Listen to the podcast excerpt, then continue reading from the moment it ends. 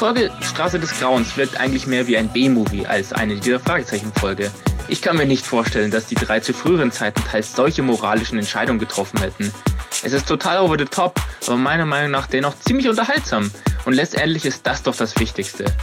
Also meiner Meinung nach ist diese Folge völlig falsch betitelt und müsste eher heißen, die Kriminalisierung der drei Fragezeichen während der Jagd nach dem Parmaschinken mit verstörenden Szenen wie der Fütterung des Bob Andrews mit der Flasche und den kleptomanischen Tätigkeiten des Justus Jonas. Eine Folge, die mir insgesamt sehr gut gefällt. Ach ja, der Titel ist übrigens bescheuert.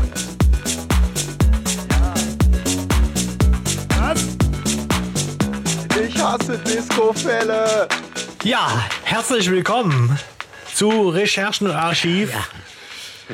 Und mit diesem Intro, ähm, ja, das auch aus äh, euren Meinungen besteht, also und zwar sehr dezidierten Meinungen. Wir haben ja gefragt, wie äh, ihr Straße des Grauens findet und äh, die Rückmeldungen waren äh, zahlreich.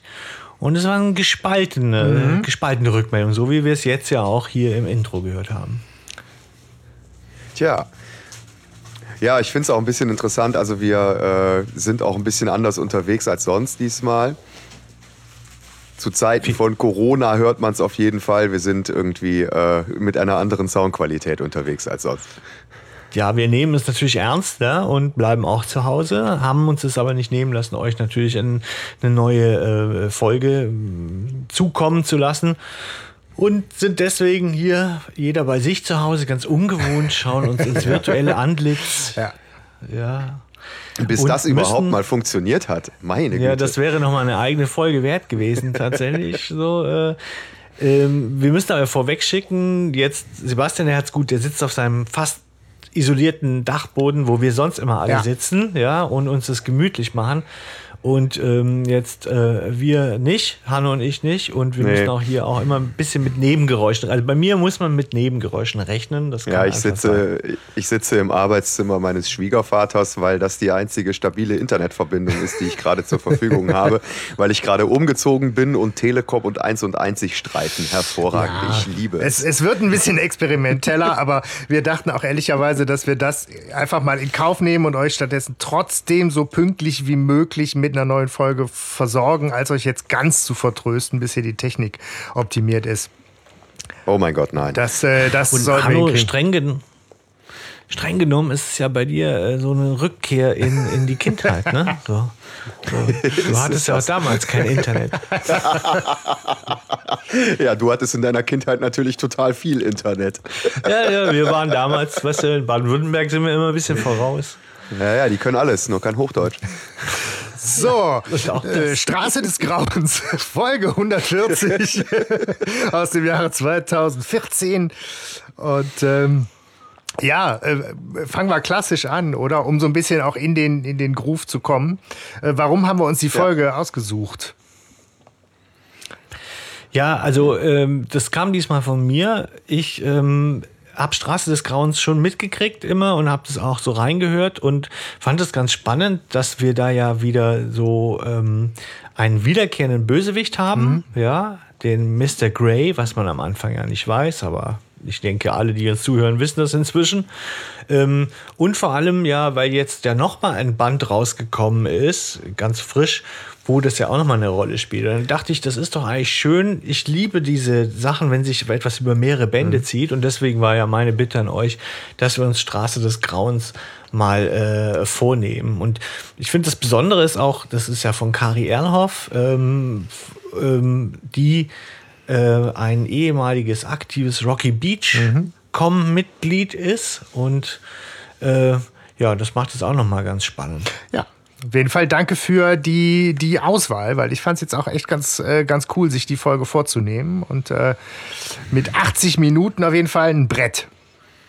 Ja, das habe ich gemerkt. Also ich habe lange gebraucht, bis ich, äh, bis ich da wirklich mal durch war, ohne einzuschlafen oder an einer anderen Stelle wieder einzuschlafen oder nochmal wieder einzuschlafen. ähm, also ich habe sie echt in mehreren Häppchen gehört, aber ich habe auch tatsächlich die gesamte Trilogie gehört. Letztendlich, ja. Ah, sehr schön. Ja, ich habe aber auch in äh, Botschaft aus der Unterwelt habe ich auch noch mal reingehört, äh, um einfach, äh, da war das Stichwort hier Leben gerettet und so. Ja, das genau. wollte ich noch mal äh, nachhören, genau. Es ist ja auch, ähm, es ist tatsächlich, finde ich, eine Folge, die man nicht ähm, so gut nebenher hören kann, sondern die man sehr aktiv hören muss. Das mir ging mir nämlich auch so. Da, wo ich sie immer nebenher gehört habe, wir hören die ja dann immer ein paar Mal, also zigmal eigentlich. Und die Male, wo ich sie nebenher gehört habe, bin ich nicht vorangekommen. Nee, und genau. Mir fiel auf, dass das wirklich ähm, wichtig war, die am Stück ganz bewusst äh, zu hören. Weil man ganz schnell echt wichtige Dinge verpasst. Ne?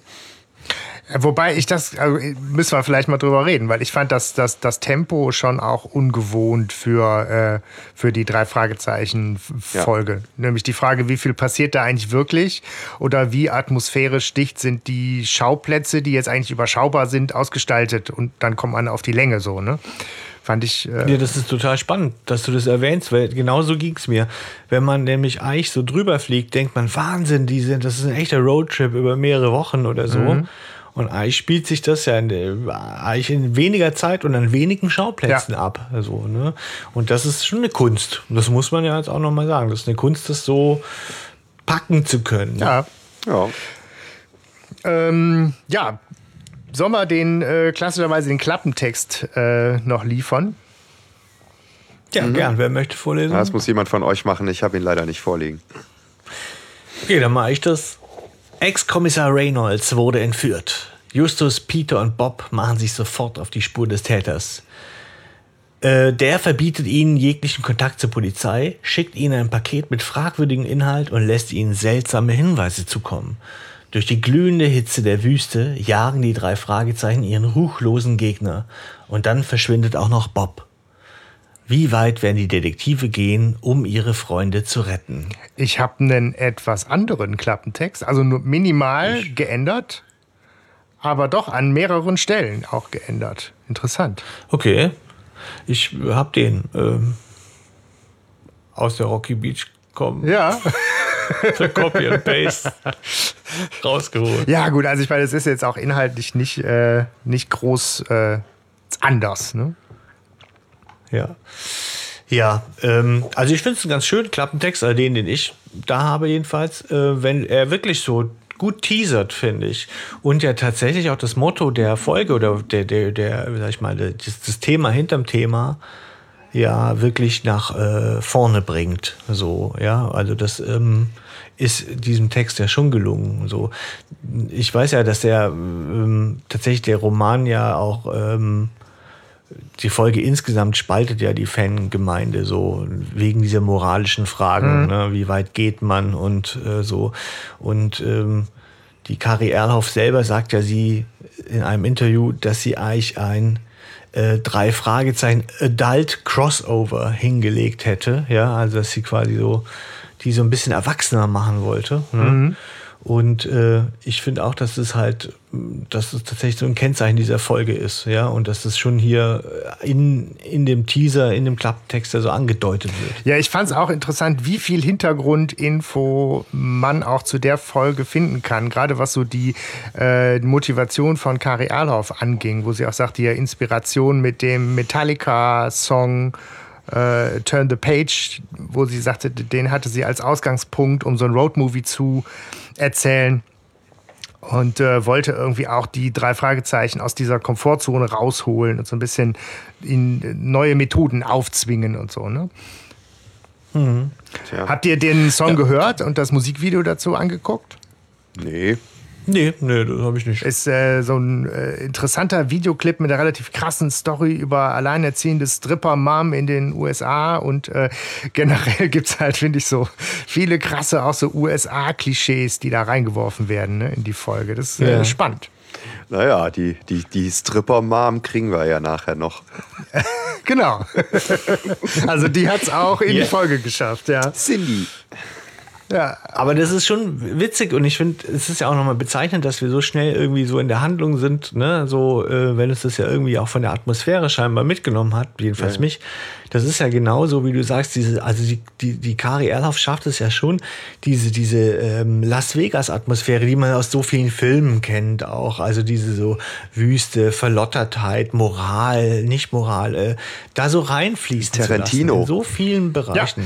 Ja, ja so auch, auch, auch From Dust Till Dawn ein bisschen irgendwie so. Ja, so ein bisschen Hangover, so ein bisschen Bond, so ein bisschen alles, ne? Ist geil Ja. gemischt.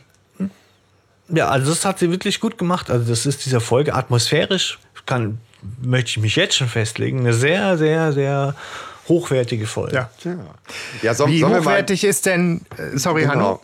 Ja, ich wollte auf das äh, Cover zu sprechen Ja. kommen, einfach um mal ein paar Meter zu machen, Genau. wo wir gerade bei Roadtrip sind. Ne? Wie, wie hochwertig ist denn das Cover? Genau. Also man sieht äh, ein, ein wunderschönes äh, Auto mit einer Person drin sitzen. Ich glaube, es ist nur eine Person. Ne?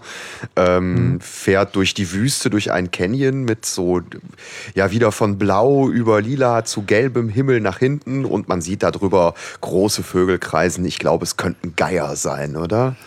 Ja, es ist halt, für mich ist es so krass eine Mischung aus diesem Cover von Automarder und Teil des Schreckens, ne? Ja, So, Ja, also ich finde das Cover auf jeden Fall ziemlich atmosphärisch, muss ich sagen. Also es, es spricht schon an. Nur der Titel Straße des Grauens ist halt irgendwie so ein bisschen.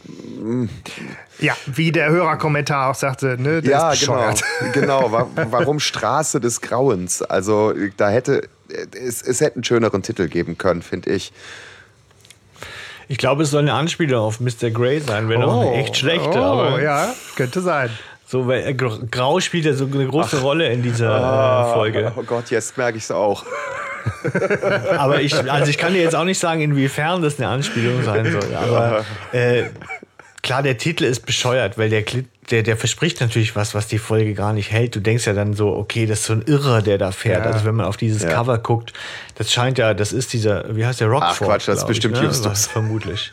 Ja, also Das das, das. Auto, was abgebildet ist, da legen die in der Folge ja auch so ein bisschen à la Crimebuster schon irgendwie Wert drauf, so Markennamen und sowas auch zu nennen. Das, Ja. Ich hatte mir mal angeguckt, dieser Dodge Challenger, der da auch erwähnt wird, das es geht schon in die Richtung wie das Auto, was man auf dem Cover findet.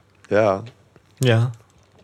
Ja, ich schätze, das ist dieser Rockford-Deck. Schaut ja so ein bisschen aus wie so ein extrem wütender Zombie. So. ähm, aber es ist ein stimmungsvolles Cover. Ja. Also auf jeden Fall. Ne? Ich finde, dass das total wirkt. Also so. Hm, Also wirklich ein schönes Cover tatsächlich. Aber der Titel ist irreführend. Ja. So, wenn man dann denkt, ja, da geht es um Zombies, die einem im Auto verfolgen. Ja, also entweder ist das ein schlechter Wortwitz, wie du sagst, Stefan, oder es ist wirklich reißerisch daneben gewählt. So, ja. Die Titel wählt übrigens der Verlag aus. Ne? Die Autoren haben da wenig Mitspracherecht. Okay. Okay. Ja, aber äh, sehe ich das gerade richtig, dass wir uns bei dem Cover alle einig sind, dass das relativ gut ist? Ja. Ja. Ja, es kommt selten genug vor allem. So. Ja, es war beim Klappentext irgendwie auch schon so. Es, es, es, scheint, es scheint einen Unterschied zu machen, ob wir uns persönlich gegenüber sitzen. Genau. Aber einer muss doch jetzt In stänkern. diesen schweren Zeiten. Ja, Schwere genau, unser- Zeiten. Einigkeit, Leute, Einigkeit. Genau, unser Urteil wird gemildert, äh, gemildert und äh, ja, werden handsam. Ja, wahrscheinlich. Genau. Ja, es ist, ähm, nee, es ist, es, ich bin ja mal gespannt. Ich bin wirklich sehr gespannt. Wie gesagt, tatsächlich, das hat, wie ja auch unsere ähm, Hörerinnen und Hörer da ähm, schon kommentiert haben, so ähm, kann man an sich gegen die Geschichte nichts sagen, aber sie ist natürlich, man kann ihre Bauchschmerzen haben, dass sie im Drei-Fragezeichen-Universum angesiedelt ist. Und das werden wir Genau, ja sehen. sollen- ne? Und deswegen geben wir uns ja, äh, werden wir uns jetzt Stück für Stück Genau, sollen, sollen wir einsteigen? Ja, machen wir. Ring. Ja, gru gruselige, gruselige Stimme, die da direkt zu Anfang loslegt und so die, die Atmosphäre erstmal setzt äh, und sofort diese Thriller-Atmosphäre Ja. schafft mit hier keine Polizei, Freunde, Eltern raushalten, ich hab Reynolds. Das ist äh, schon direkt sehr ähm, bedrohlich. Ja. Und auch zu Recht, ne? Und es, natürlich. Es, es geht ja, also am, am Ende, es gibt ja schon direkt alles vor. Ihr werdet nach meinen Regeln spielen. Justus direkt schon ganz kleinlaut so. Ja, ja, okay. Ne? Ja. Ähm, und am Ende dann, ja, ihr könnt euch ja selber ausmalen, was passiert, wenn das nicht, ne? so passiert, wie ich mir das vorstelle. Also auch direkt. Ja, der Ja, der, der, der geht auch direkt voll ran, finde ich. So, ähm, als Justus einmal kurz was nachfragt, wird er sofort laut und, und ne, schreit ihn quasi nieder. Also, das ist schon sehr bedrohlich. Genau, und äh, Ja, der ist schon. Stefan? Ach, danke. Wir müssen hier so, ne, das ist ganz neu für uns hier. danke. Ich finde auch, ey, das ist so, der, der, der wirkt bedrohlich und es ist schon witzig, wie er auch den Justus sofort ähm, also tatsächlich einschüchtert. Der nur nicht, ja klar, äh, alles klar und so weiter, ne? Und dann äh, hat er auch so eine furchtbare Oberlehrerstimme, Ja. so, so, so kreischig, aber so oberlehrhaft. Und natürlich geht das nicht nur für Eltern, sondern auch für Onkel und Tanten Justus. Ja, aber, das, aber da Ja, offenbart er ja auch direkt schon sehr viel. Ne? Er offenbart ja schon, dass er, dass er weiß, dass Justus äh, Onkel und Tante hat statt Ja. Eltern. Also das heißt, da hat sich jemand ja schon mit Justus beschäftigt auch. Ja. Und er sagt halt auch ganz klar, ne, ich habe halt Reynolds entführt. Eure Aufgabe ist, ihr spielt mein Spiel mit, um ihn zu retten. Das heißt, keine Polizei. Ihr müsst alle meine Anweisungen befolgen und ihr sollt alle eure detektivischen Fähigkeiten nutzen und die Gegenstände, die ich euch zukommen lasse. Ähm, das ist sozusagen irgendwie der, der, der, der Inhalt, den er so vermittelt. Sehr geil finde ich wohl am Ende, wenn er sagt, dann hat das Spiel hiermit offiziell begonnen. Mein Name ist Mitch Parmann. Also da bricht die Stimme so, das ist so, da nimmt total die Atmosphäre raus, weil das ist so absurder Stimmbruch, ne? Es ist so, Mitch Parmann. Ich will mitsparen. Ich habe immer Parma verstanden, also so wie die, die Hörerin der meinte. Parmaschinken. Äh, Par Parmaschinken. Tatsächlich, bis ich das Buch gelesen habe, habe ich immer Parma Ja, aber da, da bricht die Stimme so geil weg, aber das, ja, gut. Ja, aber es ist ein, ein super Einstieg. Mich erinnert der total wieder mal an Die Hard. Mhm. Ja, so. Kennt ihr die äh, Folge, wo er, wo er mit ähm, hier ähm, Samuel Jackson, glaube ich. Meinst Der dritte, dritten der Teil? dritte Teil. Äh, Ja, wo er Simon sagt. Mhm. Simon sagt. sagt ja, so. Ne? Also so, das ist total ähnlich, finde Ah, da ich. ist das Galonenrätsel drin, ne? In dem Teil. Ja, ja, toll. ja, Ja, genau. ja. stimmt, passt. Wie stellt ihr euch den, wie stellt ihr euch den vor? Man muss jetzt äh, da, mal von den, den Mitch Palmer, so wie er sich bis jetzt vorstellt. Wie, was für ein Bild habt ihr von dem, von der Stimme Du meinst äh, optisch. Ja, Äh, das würde mich mal interessieren. Ja, es ist so ein, so ein irgendwie so ein hagerer, garstiger Typ. Ähm, vielleicht äh, sch schütteres Haar, äh, kantige Gesichtszüge. Ende 50. Ja, so ein bisschen so wie, wie bei Rote Rächer oder so, glaube ich, ist das, oder? Der dieser Feuerteufel. Ja, der, so- der ja, das könnte- ja. Stimme. Ne? Also, ich denke, er muss da sofort an diesen Mr. Herbert aus Family Guy denken. Kennt ihr den? Äh, den habe ich jetzt nicht Der- der- vor Augen, ne? der immer hinter Chris her ist, da, der alte Mann, der mit dem Hund und dem, mit diesem, also, die immer so latent unterstellt wird, dass er hinter Chris her Okay. ist. Ja, so. Okay. Wäre jetzt nicht meine Ja, erste Assoziation gewesen.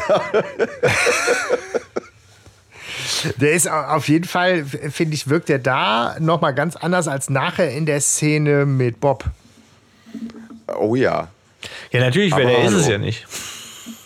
Äh, äh, ach, das stimmt. Ja, ja, klar. Der Anrufer Ja. ist jemand anders. Danke. Aber tatsächlich habe ich während des Hörens habe ich auch gedacht, boah, der hört sich jetzt aber echt besser an. Der hätte sich mal nicht so doof verstellen sollen. Das kommt ja voll Billo an, wenn der da anruft und klingt da wie so ein Greis einfach. Ne? Naja. Ähm, aber, Aber doch, ja, es ist doch klar, Palmer, äh, der, der, der Bob entführt. Entschuldigung. Ich weiß ja, aber der Anrufer ähm, gerade der nicht. anruft und sie zu diesem Spiel einlädt. Also, ja, ja, okay, das stimmt. Sorry, ich war Palmer gerade lädt ja verwirrt. Gray zu diesem, äh, zu diesem Das ist Spiel alles so ein. neu gerade hier. Also, Entschuldigung, verwirrt. Ja, ja. ja, aber das ist auch, äh, finde ich, auch nochmal ein guter Clou tatsächlich so, ja, ähm, der sich dann ja später erst so richtig löst, aber auch nicht so deutlich. Ja. Ja, so. Sollen, Aber sollen genau, wir im, weiter? Im, genau, wir sollten weiter. Im, Im Hörspiel ist es halt schon so, dass sie äh, direkt äh, den, den Krisenmodus anwerfen und überlegen, okay, wir müssen jetzt gucken, ist Reynolds wirklich entführt? Wir müssen was über den Namen Mitch Palmer rausfinden. So die Recherche soll angeworfen werden und dann ist es aber Tante Mathilda, die direkt ruft und sagt, ey, äh, Justus, Post für dich. Und damit kommt dann direkt der nächste Schwung in die Handlung. Und zwar was für einer? Ein Paket, das natürlich von Mitch Palmer, Mitch Palmer kommt. Genau. Ähm, und da sind allerlei Sachen drin, unter anderem ein Ausweis, wo sie alle, also Ausweise für alle, nee, Führerscheine, ne?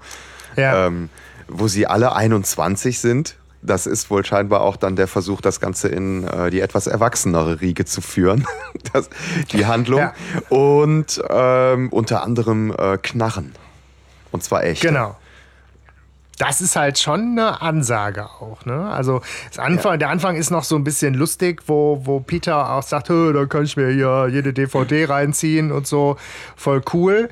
Und dann kippt die Stimmung, als sie entdecken, scheiße, das sind echte Knarren drin, die sind äh, geladen. Ja, das ist schon gefährlich. Ne? Ja. Ja, es heißt halt auch, der, der Anrufer hat ja dann auch im Kopf, dass sie sie benutzen. Ja. Ne? Ja. Sonst, sonst würde er sie ja nicht mitschicken. Und das ist schon eine klare, das ist schon eine Ansage. Jetzt geht's in eine andere Sphäre, glaube ich. Und da ist so der erste Stolperstein vielleicht für Leute, die die bei drei immer noch in dieser Kinderzeit angesiedelt haben. Ja. Oder jedenfalls für mich, wenn ich an den Charakteren hänge, dann ist für mich da ein Stolperstein natürlich dann eingebaut irgendwie. Spannend ist es, aber auf der anderen Seite will ich nicht das um sich schießende drei Fragezeichen. Nee, auf der anderen Seite ne? ist so das gute alte äh, Drama-Rezept, ne? Wenn du im ersten Akt eine Knarre zeigst, musst du im dritten Akt auch benutzt werden. Und äh, Justus benutzt die Knarre ja auch. Also er schießt zwar nicht, aber sie spielt nun mal nachher auch noch eine Rolle. Naja, man kann Pistolen auch anders benutzen. Ne? oh, ich brauche noch einen Nagel in der Wand. Genau. Und ich meine, klar ist halt auch, die drei sollen zumindest schon mal so jugendlich aussehen, dass äh, jetzt auch Türsteher und Co. Also ich meine, du kannst ja einen Ausweis haben, da steht drauf, dass du 21 bist. Wenn du aussiehst wie 10, kommst du wahrscheinlich nicht in die Disco. Hoffentlich. Also sie müssen ja schon irgendwie ein Jugendalter haben, wo sie auch als volljährig durchgehen könnten. ja, ich meine, sie fahren ja auch Auto. Ja, genau. Ja, du müsstest denen erzählen in der Disco, dass du an diesem Benjamin Button-Prinzip leidest da. ne? Ja, Ja, auf jeden Fall ist aber auch noch eine DVD in diesem Mhm, auf jeden Paket. Fall. Und die machen sie, äh, die, die gucken sie dann an und sie sehen Reynolds, der äh, nach einem nicht sichtbaren Gangster fragt und diesen herausfordert, er möge sich doch endlich zeigen, damit er ihn verkloppen könne. So. Und wir hören Kommissar Glockner, woran ich mich nie gewöhnen werde. Irgendwie Ja. so. Das ist für mich natürlich klar. Horst Frank ist tot, den kann man ja nicht mehr holen, aber Kommissar Glockner, der ist halt für mich immer mit TKKG verbunden. aber es ist auch so eine wahnsinnig schöne Stimme, das muss man einfach sagen. Ja, ist sie schon, klar, aber das ist halt Kommissar Glockner sitzt da. Ja, das ist richtig. Aber auch das ist soweit klassisch, wie man es aus Krimi- und äh, Thriller-Geschichten kennt. Ne? Er ist da gefesselt, es liegt eine, eine Zeitung mit im Bild, damit man auch weiß und den Beweis hat. Äh, es ist eine echte Aufnahme, tagesaktuell. Und ähm, ja, irgendwie, man hat sofort diese Bilder, die man halt nicht aus Kinderhörspielen, sondern eher aus den erwachsenen Krimis äh, kennt, hat man im, im, im Kopf. Ne? ja. Es gibt noch einen Briefumschlag, der dabei liegt. Äh, ein, ein Foto mit Grüßen von, äh, Sie denken, es ist Palmer. Ne, mit dem Foto auch von ihm. Und äh, da ist ein Mann, ne, durchschnittlich im Aussehen, Mantel, Schnauzbart. Äh, Bob sagt so schön, der ist ein bisschen unmodern.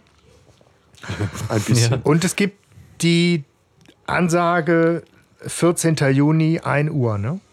Ja. Genau. Ja.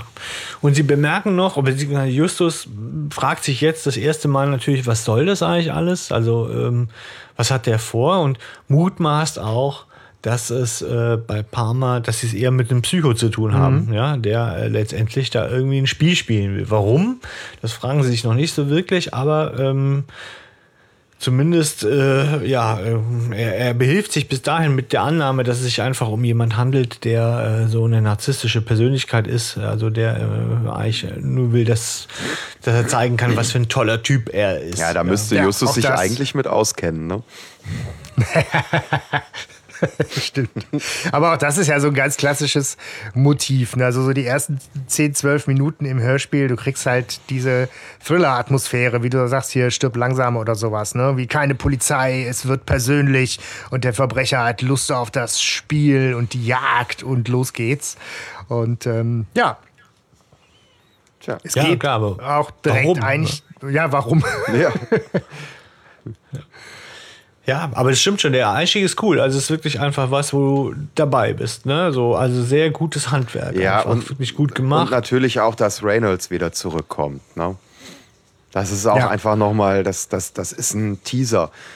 Ich hatte ja gehofft, dass damals irgendwie bei, äh, bei Späte Rache oder sowas, ne, so dass ich hatte ja immer gehofft, dass irgendwann nochmal einen, einen ordentlichen Rückbezug gibt und so. Und ähm, jetzt gibt es einen wunderschönen Rückbezug zu Reynolds. Das finde ich großartig. Ja. Auch wenn es Glockner ist, aber hey, okay. Ja, es ist halt, ne, ist ja eigentlich, jetzt wo ich drüber nachdenke, auch nochmal so die Umkehrung tatsächlich des Ganzen. Ne? So, also Reynolds, der quasi sie ja früher, als sie noch Kinder waren, ähm, aus allem rausgehauen hat, ja, so quasi die letzte Instanz war, ne, die sie dann gerufen haben, um den Fall abzuschließen. Und jetzt ist er in Not. Also die Kinder müssen die Elternfiguren retten, Ja, das stimmt. sozusagen. Das stimmt. Auch schönes klassisches Erzählmotiv. Ja. Im, Im Hörspiel geht's zackig weiter. Ne? Äh, Ja. Ist halt direkt einmal irgendwie ein Cut und ähm, Bob ist zurück aus dem Archiv, hat aber erstmal keine Ergebnisse. Justus war nicht untätig und hat gesagt, gut, Fingerabdrücke habe ich gesucht. Auf Karton und DVD habe ich auch nichts gefunden. Die gefälschten Papiere habe ich mir angesehen. Die sind halt äh, einfach extrem gut gemacht. Aber auch das bringt einen erstmal nicht, nicht weiter.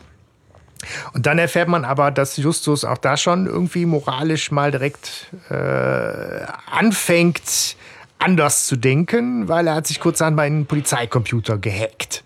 Tja. Justus hat nur auf eine Gelegenheit gewartet. Wobei, ist das Hacken, wenn man das Nee. Passwort kennt? Nee, ne? Nee, eigentlich nicht.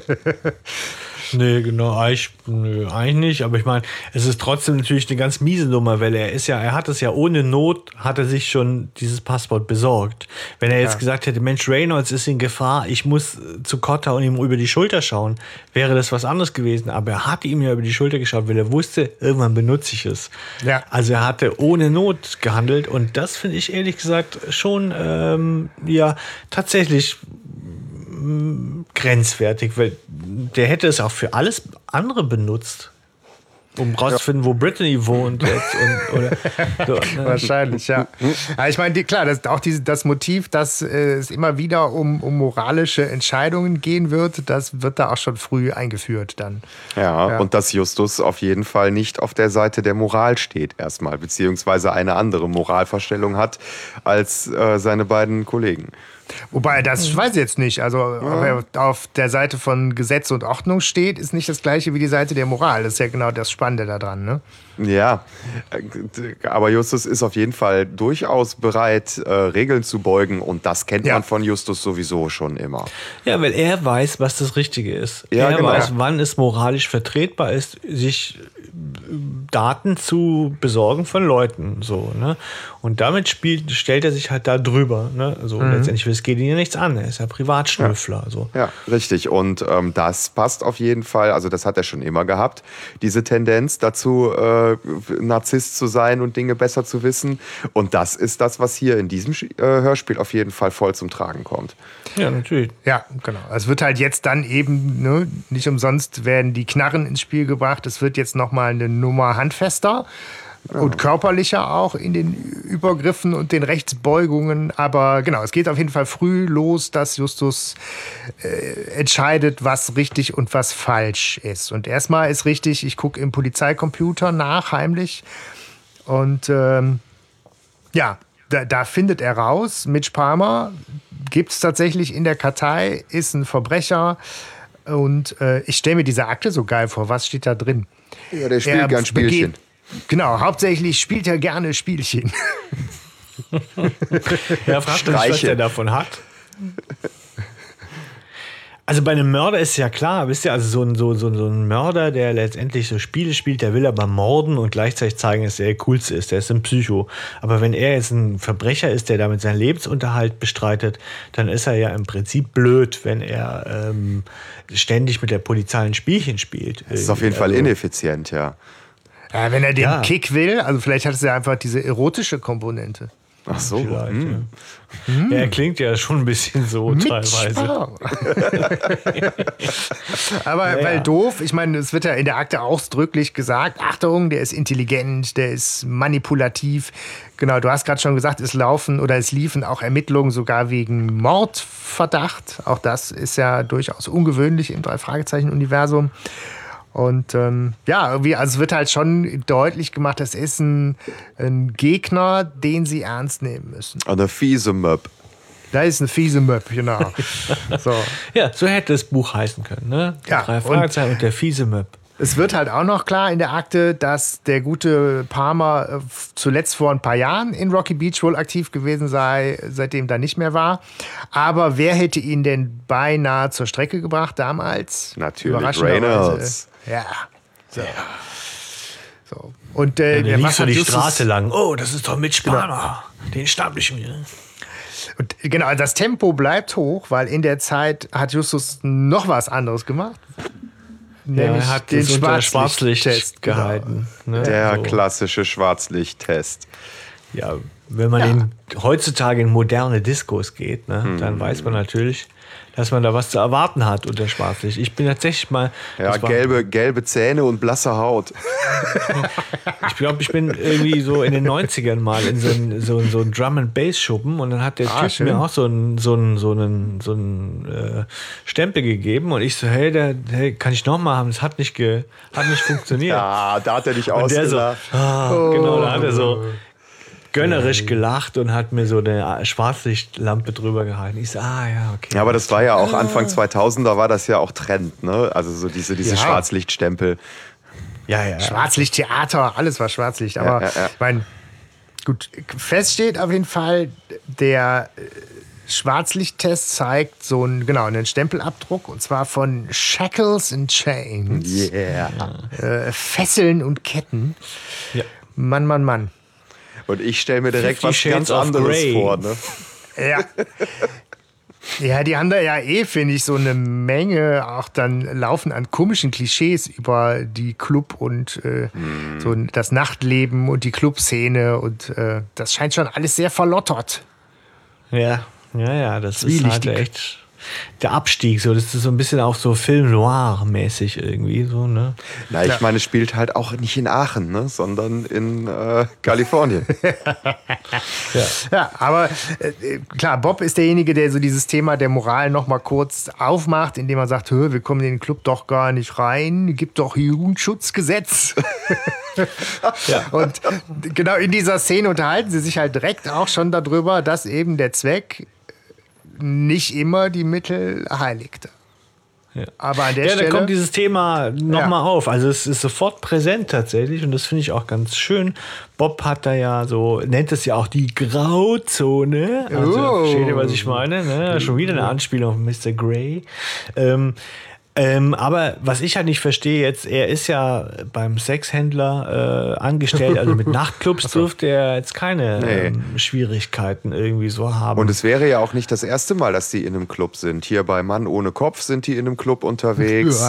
Ja. Ja, die sind äh, auch bei ähm, hier, äh, Peter ist mit seinem, mit seinem besten Freund doch ähm, bei, ah, wie heißt es hier, hatte ich gerade noch angesprochen, als äh, Peter entführt wird. Ach ja, da, Na, ähm, ach, sag den Titel nochmal. Hatte ich doch vorhin. Ah, Aber ist er da mit seinem besten Freund? Das ist ja mit Kelly, glaube ich. Nee, nee. Nee, nee, ich glaube, der ist da mit Jeffrey. Ähm, ja, ja. Auf jeden Fall äh, wird Peter ja nachher entführt. Da sind die auch im Club unterwegs. Also normalerweise sind die ja schon mal in Clubs. Allerdings ist es in Clubs nie so laut wie im Shackles and Chains. Ja. Und auch noch nie war die Musik so zeitgemäß wie im Shackles and Chains. Was? Also ich habe Dance with the devil tonight. ja, ja. also ich äh, die äh, Kari Erlhoff hat äh, in einem Interview habe ich gelesen und da musste ich dran denken, als er so widerspenstig ist jetzt der Bob, ne, so, dass sie sagt, mit Bob hätte sie als Charakter die meisten Schwierigkeiten beim Schreiben, weil er immer so vernünftig wäre und äh, egal was sie denen tun äh, lassen möchte, äh, sagt er immer nee. Ne? Entweder sagt er, nee, das kann doch Justus machen, nee, das kann doch Peter machen, oder nee, das ist scheiße. So, und Sie sagt, das wäre beim Schreiben wäre es am schwierigsten, mit, mit Bob umzugehen. So, Wobei ne? halt in der, ich meine, gut, vielleicht hat sie den deswegen auch in der Folge irgendwann aus dem Verkehr gezogen. Füttern lassen. Aber es, es, es braucht halt, finde ich, äh, genau diese, diese, diese, diesen Dreiklang auch natürlich irgendwie als Rolle, um auch so Positionen dann äh, beleuchten zu können. Ne? Klar, aber es ist halt eher die undankbarste Rolle, weil sie die Handlung nicht unbedingt jetzt voranbringt ins Dramatische. Ne? Ja, klar.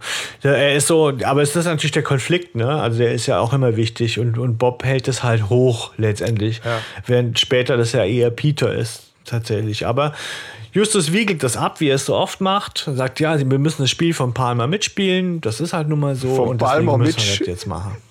Pielen. Mitspielen. Oh! Oh je. So, Entschuldigung, weiter.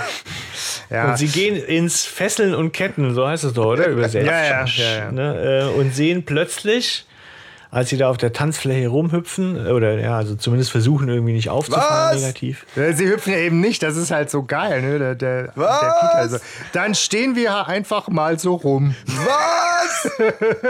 Ich hasse Discofälle. Ja, Ja, es ist witzig, das traut man eigentlich nur Bob zu, äh, Justus zu, meine ich, aber bei Es ist alle halt drei so- haben ihre Schwierigkeiten. schön einmal irgendwie so kurz eine Hommage und, und so ein kleiner, weiß nicht, wie so die vierte Wand einreißen und kurz was zu den Zuhörern. Ne? Das ist schon so ein nettes äh, Fan-Gimmick, dass er das sagt. Ähm, und ich finde wohl einfach auch krass, wie, wie altmodisch und wie äh, klischeehaft das alles auch schon beschrieben ist. Ne? Also so die- dieser Nachtclub, graue Beton, trostlose Nebenstraße, muskelbepackter, grimmiger Türsteher und dann ähm, und dann läuft da diese total harmlose 90er Jahre äh, Techno-Mucke mit diesem Frauengesang. Das ist halt so geil. Das passt halt nicht, ne? Ich hätte jetzt, also so beim Jackals and Chains hätte ich jetzt eher so, so, einen, so einen dunklen Industrial-Schuppen Ja, genau. im, Ja. Im, im Kopf gehabt, wo alle Leute in Lack und Leder rumlaufen und sich gegenseitig Ja. auspeitschen und so. Aber das haben sie sich nicht getraut. ne? Schade. Ja. Ach komm, mit Transvestiten hatten sie auch kein Problem. Also ich meine, das hätte doch eigentlich sein können. Ja.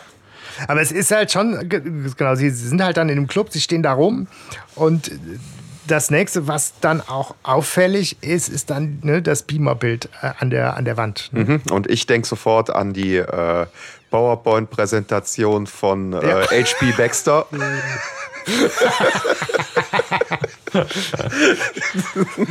Sehr schön. Ja, es ist.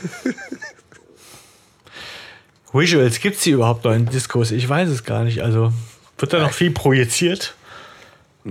Ich war lange nicht mehr in der Disco. Ich bin irgendwie aus dem Alter raus. Ich wollte gerade sagen, in, in, der, äh, in der Szene bin ich auch nicht mehr so aktiv. Aber ich stelle es mir schon auch lustig vor, dass, äh, ich meine, der kann sich ja auswählen, wie er so sein Spiel spielen will und die dann in die, die, die Disco zu schicken, um dann da an die Wand dieses Bild zu projizieren. Das ist schon irgendwie Ja. auch ungewöhnlich zumindest, ne? Ja. Ja, das ist so die Frage, was der hatte also vor, dass man ihn schnappt. Also der wollte dieses Spiel spielen und wollte oder nicht wollte geschnappt werden, er wollte sich messen und, und dann hätte er aufgegeben. Ja. Ich meine, klar, jetzt der Test ist natürlich hier, benutzen Sie die gefälschten Ausweise. Also gehen Sie sozusagen äh, ne, in der Eskalationsstufe, die er so geplant hat, Ja. gehen Sie den ersten Schritt. Ne, benutzen Sie die gefälschten Ausweise, gehen Sie in den Club, trauen Sie sich in die erwachsene Nachtclubwelt rein. Ne? Das ist ja noch nachvollziehbar und als Belohnung gibt es dann Ja, halt aber dann auch noch wie. Hinweis. Ne? Also, dass, dass er da quasi Genau. noch äh, einen Bediensteten von dieser Disco Backstage sozusagen äh, über umhaut und die drei Fragezeichen da ja auch letztendlich noch drauf reagieren und auch noch selber Backstage gehen, wo sie eigentlich nur für Personal. Also, wenn man jetzt mal so sieht, das erste Mal in ihrem Leben quasi illegalerweise in einem Nachtclub und dann auch direkt schon Backstage und legen sich damit irgendwie dem Personal an. Ne? Mit. Dimitri und Roy. Oh ja, Ja. genau. Also sie, Die gehören auch auf jeden Fall zu Jackals and Chains. ja, also sie sind ja dann tatsächlich, also sie, sie, sie rennen in diesen Technikraum, den sie irgendwie instinktiv finden, ne, so. Ja. Und dort finden sie einen niedergeschlagenen Angestellten vor. Und da sind sie erstmal geschockt von, von der Brutalität oder was da jetzt irgendwie passiert ist, wollen dem aufhelfen und dann kommen Dimitri und was, Roy? Roy. Roy, ja. Und verdächtigen natürlich die drei Fragezeichen als allererstes hinter dieser Sache zu stecken. Ja, macht also ja auch Sinn eigentlich, wenn ich irgendwo reinkomme, ich sehe jemanden niedergeschlagen und drei Jungs, ja. Das heißt, bei drei Mädels würdest du das nicht denken. Hm, Doch, wahrscheinlich schon. Oh, schön. Aber die drei Fragezeichen sind nun mal drei Jungs. Framing, Alter. Ja, aber ich meine, Gott sei Dank wacht der Mike ja selber schnell wieder auf und entlastet sie selber und sagt, nee, das war irgendwie ein älterer Typ, 50, die Jungs, keine Ahnung, wer das ist, kenne ich nicht. Ne? Und ähm. Und dann stößt plötzlich ein ominöser Boss dazu, ja. Mit Der Goldkette. mit Gold, genau, mit Goldkette. Obacht, Goldkette. ja, Der hat also was zu sagen. der ist böse. Der mit der Goldkette hat immer was zu sagen. Ja, und, äh, und, und lässt und sagt, ja, die Jungs sollen abhauen. Also diese, das, das sollt ihr gehen lassen, macht mal die Biege jetzt hier. Und er sagt hier, äh, ruft mal Doc Neal an. Und den stelle ich mir, Hanno, du hattest eben gesagt, wie Tarantino. Ne? ja, so ein der Problemlöser. Genau, Problemlöser, Aufräumer, der dann kommt. Das macht der Doc O'Neill. Ne? Oh verdammt, du hast ihm ins Gesicht auch geschossen. Kugeln raus und so. Eine coole Sache. Warum hast du ihm ins Gesicht geschossen, Mann? Hey Mann, du bist über den Hubbel gefahren. Ja, das Ganze geht auf jeden Fall ziemlich schnell. Ne? So, und, und, und prompt sind sie wieder draußen und äh, sind eigentlich angesickt, weil sie äh, jetzt ja nicht wissen, wie soll es jetzt weitergehen. Sie haben Palmer verloren. Sie haben ihn also nicht schnappen können. Ist das jetzt das Ende von Reynolds oder wie soll es jetzt weitergehen? Ja, aber Peter ist in der Folge einfach wieder mal on fire und hat halt äh, einen Zettel eingesackt. Der lag nämlich neben Mitch da rum und er hat schnell genug geschaltet und hat jetzt den nächsten Hinweis in der Hand. Genau.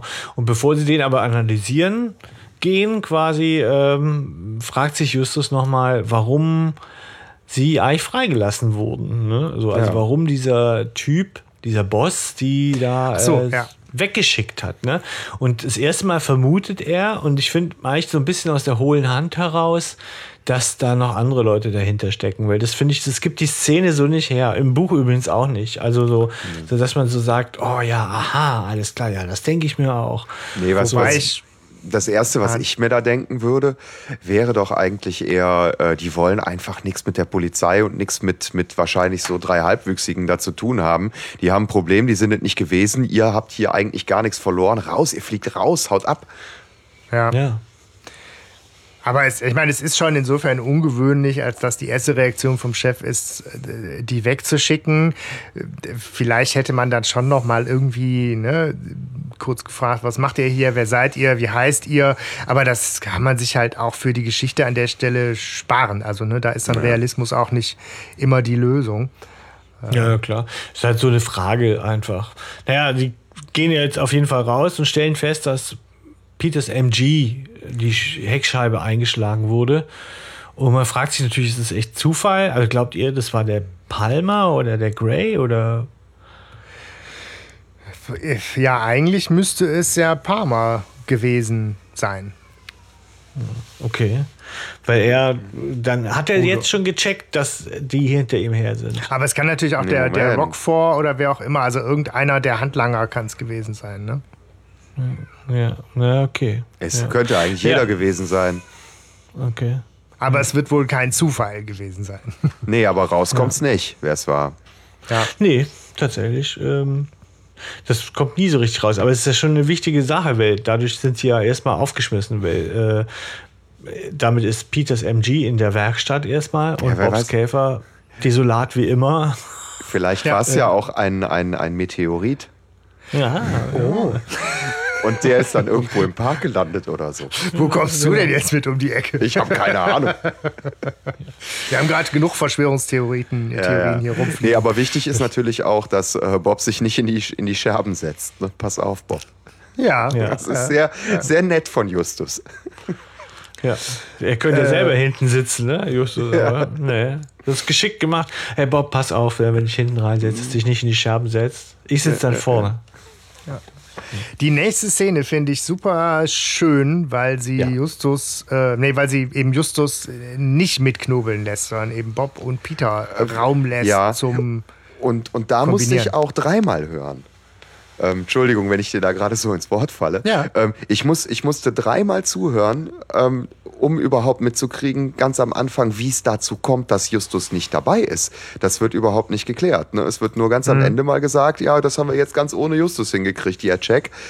Äh, Aber warum Justus nicht dabei ist, ob der irgendwas anderes zu tun hat, wird überhaupt nicht erwähnt. Ja, das stimmt. Das ist wahr, ja. Ich habe da auch lange gebraucht, habe überlegt, wo ist der? Ist der, keine Ahnung, mal kurz verreist oder. Aber ich, also im, im Buch ist es ein bisschen deutlicher. Der ist bei Tante Mathilda und klärt irgendwie, dass sie nicht arbeiten gehen können. Aber es geht relativ schnell. Der ist halt nur mal kurz draußen, so gesehen. Ja. Ähm, aber ist auch toll. Ich finde das eine tolle Szene, denn sie sind ja am Grübeln, was diese, also die, die Botschaft lautet, Moment, ähm, dass es um, um einen Punkt geht, 240 Meter, glaube ich, um, um äh, den Regentanz. Ja, so, ich meine, so, ich habe es mir gar nicht aufgeschrieben. Ja, es, ne, irgendwie ist diese NVSR 372, NVRS 160 und dann über 230 Meter im Kreis vom Anfang des Regentanzes, 15. Genau. Juni, 0 Uhr 30, P. -Punkt. Genau, und ähm, da ist, sind sie also am Überlegen und, und der, der, der Bob bemüht das Internet und weil er glaubt, das könnte ein Ort sein, ja, Rain Dance. Und ähm, ja, und dann sagt er, ja, nee, gibt es nicht. Es gibt wohl wahnsinnig viele Straßen, die so heißen. Und dann klingelt's bei Peter. Und er überlegt und guckt sich äh, das an und sieht, dass es sich um bei den beiden kryptischen Zahlen und Buchstaben um State Routes, also Bundesstraßen oder könnte man so sagen, ne? Highways wahrscheinlich handelt. Und die beiden kreuzen sich genau in Paramp, wo es auch einen Rain Dance Drive gibt. Ja. Und das finde ich auch schön, dass man nicht einfach nur äh, äh, hier Justus um die Ecke kommt und sagt, ja, ich habe mal kurz nachgedacht heute Abend und jetzt weiß ich, wo es ist, ja, sondern dass man uns mitnimmt und denkt, ja, war cool, ne, so. Da merkt man, äh, dass die Kari Erloff ein echter Fan ist, finde ich. Also, weil das sind ja die Dinge, die lieben wir alle, glaube Ja. ich. Ja, auf jeden Und Fall. wir ärgern uns alle darüber, dass das immer nur Justus tut sonst. Oder äh, wir ärgern uns da nicht alle drüber, aber ne, das kann schon mal irgendwie ein bisschen aufstoßen. Und was ich an der Szene auch sehr schön finde, ähm, ist so die ganze Atmosphäre. Also wo, er, äh, wo Peter so diese Herleitung, ah, gib, gib mir doch, ich, ich brauche doch hier mal den Straßenatlas. Und ähm, Bob dann sagt, ja, der steht da oben im Regal. Nee, nee, nee, der Dicke. Ne? Ja. So, also so dieses Ganze, das ist ganz familiär, da ist man, da ist man richtig mit bei in dieser Szene. Also fand ich auch sehr schön. Ja, und das ist auch so die, die letzte Szene, wo dann klar wird, wir bereiten oder die drei bereiten sich vor auf einen Roadtrip. Ne, weil sie gucken halt und ich habe lustigerweise jetzt auch mal geguckt, ähm, hier, wenn man sagt, Las Vegas ist so das Ziel, wenn man es mal annehmen würde, ne, übersetzt. Und von Santa Monica bis Las Vegas sind irgendwie viereinhalb Stunden Autofahrt. So krass ist das doch gar nicht, ne? Nö. Also von der Strecke her fand ich jetzt überschaubar, ne? Aber Das ist jetzt so von hier bis Hamburg oder so, ne? Oder Stuttgart. Oder Stuttgart oder aber klar, das irgend- Stück, Kassel. Ja, ich meine, fest steht, sie müssen da irgendwie hinkommen und haben halt irgendwie 200 Dollar in der Spardose und ein Auto, was nicht anspringt und Morten, der im Urlaub ist. Ja. Ja, und äh, dann kommt Justus die rettende Idee. Sie holen sich einen Mietwagen. Ja, was für eine? Ja, aber wie denn? Sie sind doch gar Ja, nicht ich- volljährig. Ach, da heiligt doch wieder der Zweck die Mittelmensch. Läuft schon. Ja, Ja, man läuft. fragt sich natürlich, hatte äh, Frau Erloff die Idee ne, zu diesem Roadmovie und hat dann gemerkt, scheiße, das funktioniert gar nicht. Ähm, und ich muss die älter machen. Also war das das oder hat sie gedacht, ich will die älter machen, damit die ein bisschen härter drauf sind und dann hat sie gemerkt, was das für Möglichkeiten eröffnet. Das fände ich nochmal ganz spannend. Also so wie ich es gelesen hatte, in, in, war, glaube ich, diese Roadtrip-Idee eher da. Ja, okay. Und dann hat sie gemerkt, da geht vieles nicht, wenn ich denen nicht irgendwas an die Hand gebe, irgendwie. Also wenn ich die nicht irgendwie äh, erwachsener mache. Für, Ja. Zumindest auf dem. Das ist ja äh, schon auch ein toller Kniff. Ich weiß, sie hat viel Prügel einstecken müssen dafür, aber es ist ja schon ein toller Kniff zu sagen, die sind nicht so alt, also tue ich so, als wären die so alt, dann kann ich die nachher wieder zurückschrumpfen lassen. Das ist finde ich Ja. schriftstellerisch ein toller Kniff. Ja, also Ja. ähm, Ich daher. finde auch schrumpfen lassen hört sich schön an dann wieder. Ja. ja, auf jeden Fall. Sie machen sich mit einer geringen Barschaft, ja, äh, wie gesagt, schon auf und mit einem Mietwagen, den sie übrigens aus der Mi Mietwagenverleih haben, wo auch äh, Morten ähm, da, ähm, wo Morten herkommt, und Gelbert oder so, ne? Ja. Okay, Im aber Buch ist es wissen die denn nicht, wie alt die drei Fragezeichen Ja. sind? Sehr gute Frage. Oh. Im Buch hallo, ist es so, stimmt. die äh, gehen hin und gehen zu der Sekretärin, die weiß das nicht und die hoffen, dass der Gelbert nicht um die Ecke kommt, weil der wüsste das. Und dann mieten sie das Auto schnell und verduften. Aber nicht Ah, ja. besonders klug für Detektive. Ich wäre zu einer anderen gegangen. Ja. Das stimmt. Hier gibt es in Rocky Beach nur eine. Ja, Aber ich meine, man geht, auch hin. wenn, zu der Autovermietung, die einen Pontiac Firebird hat, ne? Entschuldigung. Ja, Ich weiß nicht, wie viel es da gibt, aber das ist schon, äh, schon geil. ja.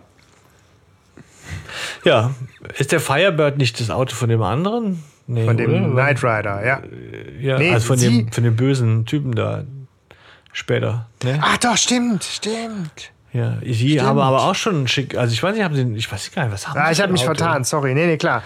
Äh, nee, sie hatten doch hier diesen äh, Dodge Challenger. das Dodge war das doch, Challenger. ja, ja. Okay, ja. Naja, Dodge auf jeden. Fall. Das ist doch, ist doch dieses, dieses typische äh, FBI-Auto, oder? ja, das wäre ja witzig. Ja, ich weiß nicht, der, den, du hattest es ja gerade recherchiert, äh, Sebastian. Der, der auf dem Cover ist, das der Firebird oder ist es der Dodge? Nee, das ist eher der Dodge. Der Dodge. Also so sieht deren Auto eigentlich aus. Weil, wie gesagt, der, der, der Fire, Pontiac Firebird, das ist halt genau dieser in Schwarz, den man halt von Knight Rider kennt. Und der macht sich natürlich viel besser als Verfolgerauto vom Bösen. Ne? Weil Ja. Ja, der ist ja dann, ja gut, aber dann fragt sich, wer, wer sitzt da hinterm Steuer, ne? Fragt man sich, ja so. Ist das wirklich Justus vielleicht? Kid. Wer geht's? Ich weiß es nicht. Na gut, sie sind auf jeden Fall unterwegs mit dem Dodge Challenger. Auf der Interstate fahren sie Ja. Richtung äh, Nevada, ne? Also Richtung Paramp. Mhm. Habt ihr mal geguckt, Paramp gibt's wirklich, ne? Ja? Ja, und auch Okay. diese ganzen Straßen sind da und der Friedhof ist da. Ach, Äh, cool. es ist wohl kein Silver Hen House da, aber ähm, Wie schreibt man das denn? Ich habe nämlich dann irgendwann aufgegeben, weil ich nicht wusste, wie also man. ich hab's äh, P-A-H-R-U-M-P, glaube ich. Ja, du hast das aus, aus dem Buch, aber, ne? Ja, ja. Weil ich habe jetzt nicht äh, rausfinden können, so vom Hören, wie man es jetzt schreibt und habe dann deswegen auch nicht weiter gesucht. Ja. Nee, es ist spannend. Also es kommt in die Show Notes, Google View, äh, Street View, da kann man nämlich sehen, wie das da auch aussieht. Also du kannst dir diesen Friedhof angucken. Ist wohl eher enttäuschend. Also lass ich's. Ja, ja kommt trotzdem rein, komm.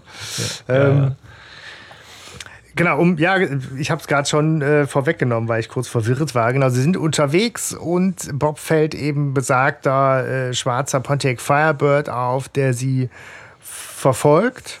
Ähm, aber erstmal bleibt es dabei, dass da irgendwie noch eine Entfernung zwischen den Autos bleibt und sie erstmal in Paramp ankommen und äh, da in ein Restaurant gehen. Ne?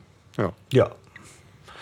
Und sie wollen jetzt rausfinden, was sich letztendlich eigentlich jetzt in diesem Umkreis von diesen 240 Metern, ja, ähm, um den Anfang der Raindance Straße äh, befindet. Ne, so. Ja.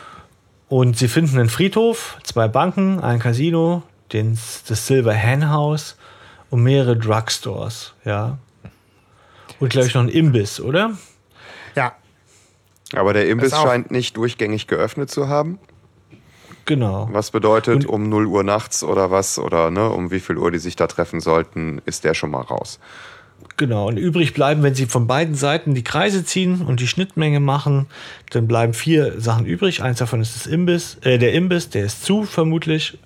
Und dann der Friedhof, das Casino und das Silver Hen House. Klug. Ja, das ist wirklich klug. Und sie überlegen, dass sie dann sich aufteilen zu dritt. Aber der Imbiss ist der Silver, ist das Silver Hen House, ne? Also nur so. Nee, ich Ja. glaube, das ist, der Clu ist so ein Club.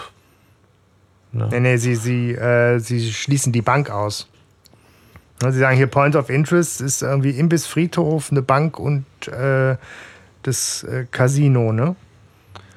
Ja. Ähm, Dann, ich, ich dann mein, entscheiden sie sich ja, dass Bob zum Friedhof geht, Justus zum Casino und Peter diesen Imbiss, nämlich das Silver Hen House, sich vornimmt. Ähm, aber ist auch, ist auch egal. Es bleibt dabei, dass das einfach eine wunderschöne, auch so detektivisch geil gelöste Szene ist mit dem Maßband auf der Karte da irgendwie so die Entfernungen abnehmen und Ja. so. Das Ja, was mich, was mich vor allem echt, also das ist ja schon fast MacGyver-esk, ja, dass, äh, dass Peter da einfach das Maßband auspackt. Ja. Ich habe halt, weißt du, ich habe ich hab hier immer so ein Maßband in der Tasche. sollte man. Ja, nicht? ja, ja, also doch, selbstverständlich. Immer ein Maßband in der Hose. Nee, Quatsch, komm. Ähm, Ja, sie planen halt natürlich dann jetzt, sich zu trennen. Ne? Was jeder, der nur einen Gruselfilm mal gesehen hat, weiß, dass natürlich Quatsch ist. Ja, Ja, vor allem, wenn keine Friedhof im andere Spiel Wahl. ist. Ja. Ja, genau. Peter hat ja, glaube ich, keinen Bock auf Friedhof, deswegen muss der Bob hin. Ja. Äh, so, Justus äh, geht ins Casino und, ähm, und Peter ins Silver Hen House. So. Und ähm, man, wir bleiben jetzt erstmal bei Peter, so von der Handlung mäßig, und bleiben bei dem. Und der Wirt ist erstmal so: äh, zeig mal Ausweis. Peter zeigt seinen Ausweis. Dann brummt der Wirt, dann bestellt er eine Cola. ja. Was der Wirt quittiert mit, er könne ihm ja auch gleich ein Glas Milch geben. Ja, so. Ähm, ja, und dann steht er da, der Peter, und wartet. Ja, ist halt dieses klassische Trucker-Bar, Nachtclub-Klischee und ja, ich weiß nicht, auch nicht, also diese Szene ist halt, äh, die ist halt ganz lustig. Ne? Aber Ja. die, die muss man auch, glaube ich, einfach so als kurzes humoristisches, humoristisches äh, Zwischenspiel äh, akzeptieren können. Ne? Ja, und auch wieder auf dem Weg zum Erwachsensein. Ich meine, Peter wird ja jetzt auch mit was konfrontiert, was er nicht alle Tage erlebt. Er wird angegraben von einer äh, Prostituierten. Ist sie das? Weil sie sagt, sie ist beruflich auch hier, oder? Ja, ja, genau. Das ist halt die, Ja, genau das ist doch geile dieser, ha, ich ja auch beruflich und so. Sollen wir nicht mal, willst du mir nicht mal was zu trinken ausgeben? Also ist alles legal. ja, aber Ja. ich dachte, das ist in, in den USA eben nicht legal. Was ist in den USA nicht Prostitution. legal? Achso, ich dachte, jemand mit nach Hause nehmen. Ja, keine Ahnung. Ja, Also im Moment hier, äh, Entschuldigung, Lockdown, Lockdown. Im Moment nimmst du mal gar keinen mit nach Hause. Ja, ähm, naja, ich finde es aber auch süß. Also sie, sie gräbt ihn an, ne? So fehlt nur noch, dass sie sagt, klingt dir auch ein rein. Ja. ja, und Ich meine, er äh, ist halt, er ist halt auch total verloren. Er ist halt da so ein bisschen kind, kindlich, unbedarft. Ne? Und ähm, trinkende ansonsten ist, ist die Szene aber auch für nichts gut, ne? außer dass in dieser Bar Doch. überraschenderweise wieder äh, ein Song läuft. Richtig. Ja. Und vorher noch, also dieser Song, der gleiche Song, der vorhin äh, schon im Shackles and Chains gelaufen ist. Und das erkennt äh, Peter dann. Und er erkennt auch, dass ein Typ, der da vorher gesessen hat, jetzt auf einmal weg ist. Ja, genau. Vielleicht war der Song so scheiße. Cowboy-Hut, Ziegenbart, irgendwie auffälliger Typ, jetzt aber auch schon zack auf dem Parkplatz und auf dem Weg weg. Ja. ja. Aber er notiert sich äh, weise, äh, also sehr weise, äh, notiert er sich äh, Interpret und, ähm, und auch die, den Titel des Songs. Und der Titel ist Third Street. Ja, die, wie wir nachher erfahren, es in Param gibt. Und die Ja, genau Mensch. zum Friedhof führt. Gibt's den Song eigentlich auch? Ja, ich habe ihn auf, also ich habe den Song in einer anderen Version auf YouTube gehört, kommt in die Show Notes. Da ist er eher ein bisschen schmusiger. Aber das aber- ist von diesem, ähm, Crystal Dream Spell. nee, so heißt der auch, der, der, der heißt, ähm, äh, oh Gott, wie heißt? Das, ähm, das hat auch ein Hörer zu uns gesagt. Ich habe mir jetzt aber den, nur den YouTube-Link aufgeschrieben. Okay. So, es ist auf jeden Fall eine ähm, eher schmusige Ballade, also oder schmusigere Song, ist nicht so rockig so, aber die haben diesen Song genommen, J.P. Konrad heißt er, glaube ich, ja, so ähm, und hat den dann ein bisschen umgewandelt und hat da was rockigeres rausgemacht für diese drei Fragezeichen Folge. Ja, also ich finde ja unseren Disco-Song besser. Ne? Ja, auf jeden Fall. yeah! Yeah. Aber in den Shownotes könnt ihr also ähm, euch den reinziehen. Ja. Da kommt er rein. Stefan, Ja. das müsste dir jetzt unglaublich äh, gefallen haben, weil wir haben da den wunderschönen, äh, das wunderschöne Spiel mit den Erzählebenen und Perspektiven. Es wird nämlich jetzt einmal umgeschwenkt äh, auf Bob.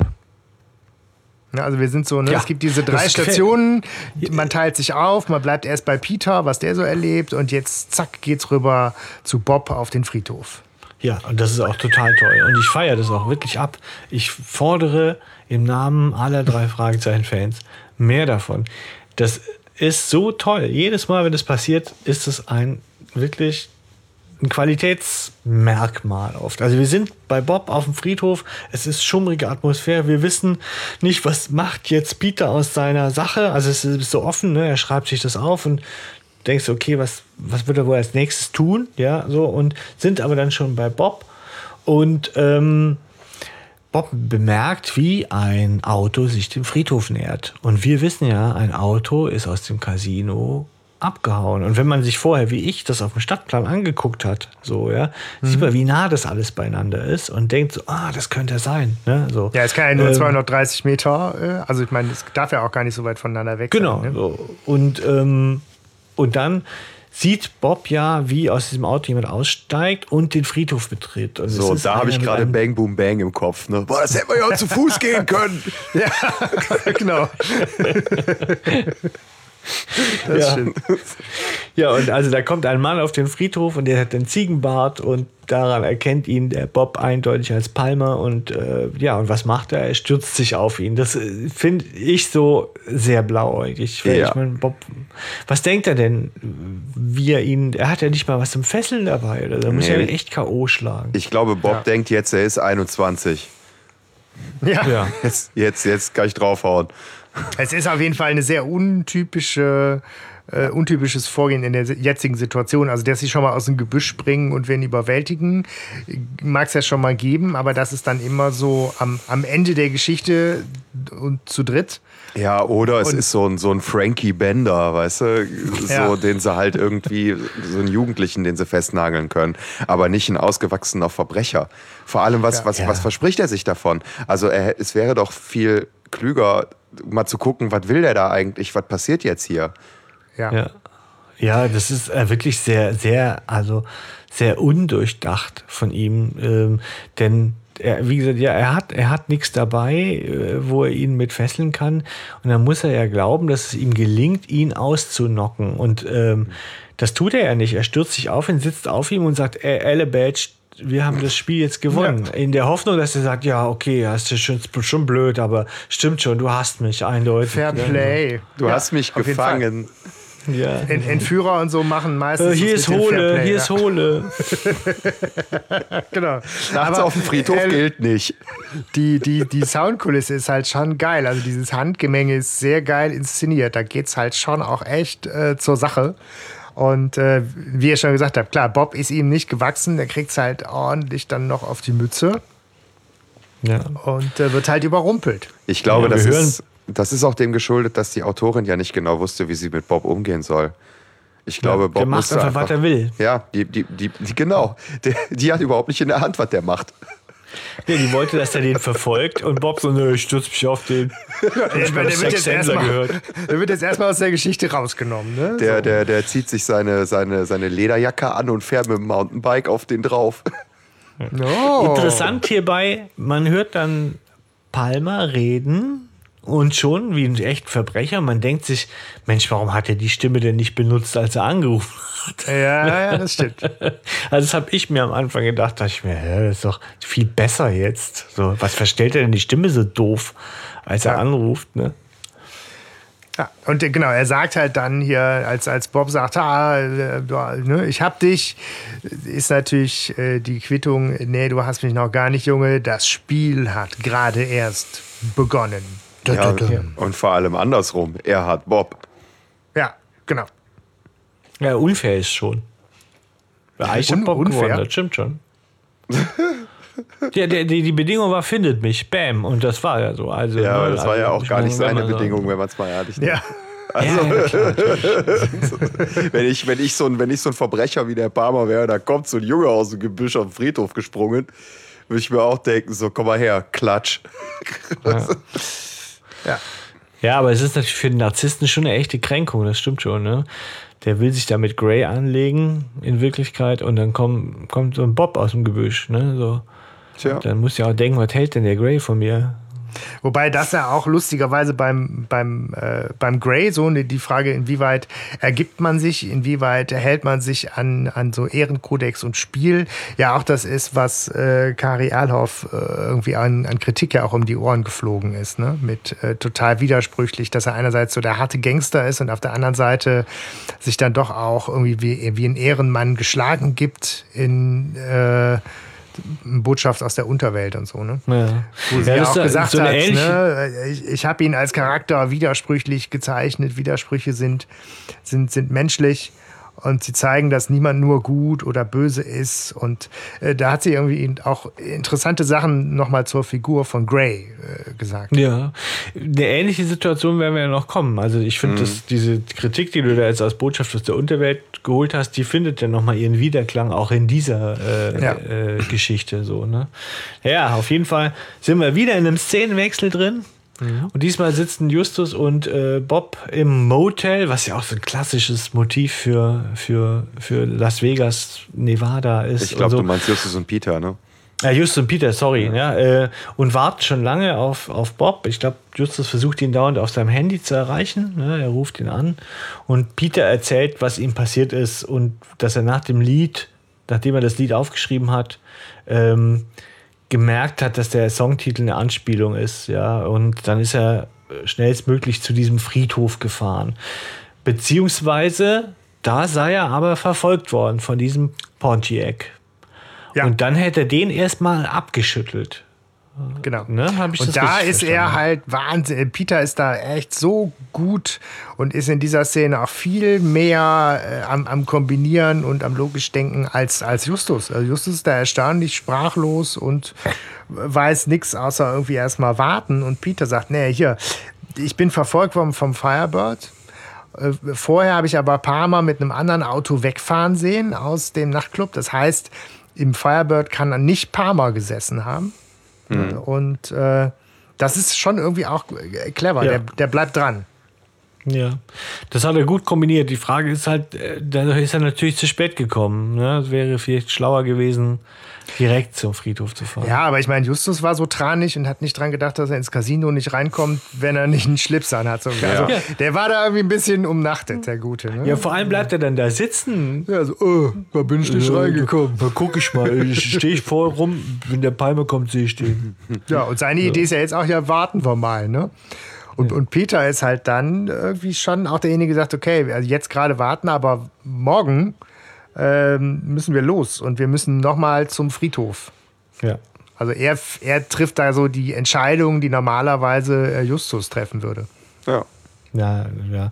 Ja, es ist schon Peter mal wieder wirklich gut. Also nimmt die Sache so in die Hand. Ne? Also äh, ich finde, der Justus kommt schon ja wirklich total verletzlich rüber. Den, den macht es richtig fertig, dass der Bob nicht da ist. Also das ist vielleicht auch, dass es für ihn jetzt so eine, eine, Nummer annimmt, an die er nicht geglaubt hat oder, oder wo er jedenfalls geschockt ist, dass Bob jetzt vermutlich entführt wurde, so wie Reynolds. Er ahnt es vermutlich. Auf jeden Fall klingt er für mich sehr verzweifelt. Tja. Ja. Ist ja auch blöd. Ja, auf jeden Fall am nächsten Tag fahren sie zum Friedhof und äh, stellen fest, dass ihr Auto kaputt geht. Äh, Kolbenfresser, würde ich jetzt mal so sagen. Ne? Nee, Sabotage. Ja, ja, eine sabotierte Kolbenfresser. Ja, weiß was Hat ich jemand warum. den Kolben ja, so. gefressen? Das ist Sabotage. Ja.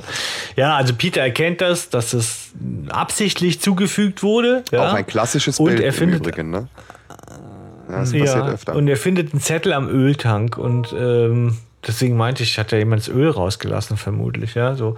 Auf dem steht, kommt um 8 Uhr an den Ort, an dem Groß klein ist und klein groß, geht in das Haus, in dem Schwarz und Weiß aufeinandertreffen. Dort setzt ihr alles auf die rote 3. Der Gewinn ist ein ganzer Bob. Fett Vosjeux P. Der ganze Bob, sehr gut. Ja, ich meine, jetzt zu kombinieren, dass es um ein Casino geht, ist jetzt nicht super äh, schwierig. Nee.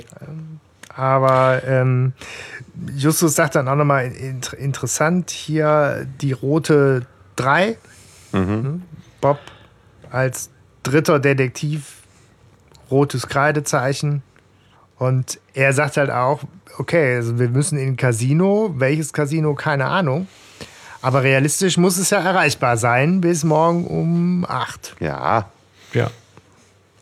Und jetzt kommt so die Szene, die ich im, äh, im, im Klappentext auch noch mal deutlicher fand und die eigentlich dann recht schnell vorbei ist. Nämlich so dieses, wir sind lost und wir laufen durstig in der sengenden Hitze den verlassenen Highway entlang. Also das ist so Roadmovie-Check. Äh, mhm. ne? Und äh, ja. Aber das ist jetzt auch nicht, also ich meine, die können ja auch keine Ewigkeiten jetzt aus der Stadt raus sein. Also die sind ja nicht irgendwo im Nirgendwo jetzt kilomeilweit weg von Zivilisation, ne? Hm. Ja, ähm, ich habe das auch nicht verstanden. Auch, auch im Buch verstehe ich das nicht, warum sie einfach erstmal den Highway langlaufen. Ja gut, das Auto ist ja platt, ne? Also sie müssen ja irgendwo hin, ne? Aber sie, ja sie hätten jetzt einfach wieder zurück nach Param laufen Ich glaube, das ist es auch. Sie laufen eigentlich, glaube ich, nach Param zurück. Es klingt im Hörspiel anders, aber ich meine, dass es tatsächlich so ist, dass sie eigentlich jetzt erstmal zu, nach Param zurück wollen. Es macht ja überhaupt keinen Sinn, in die Wüste reinzulaufen jetzt. Aber es klingt so, ne? So. Und das Kapitel heißt ja auch so, Bob bloß in der Wüste, ja? So, was übrigens ein total geiler Titel ist.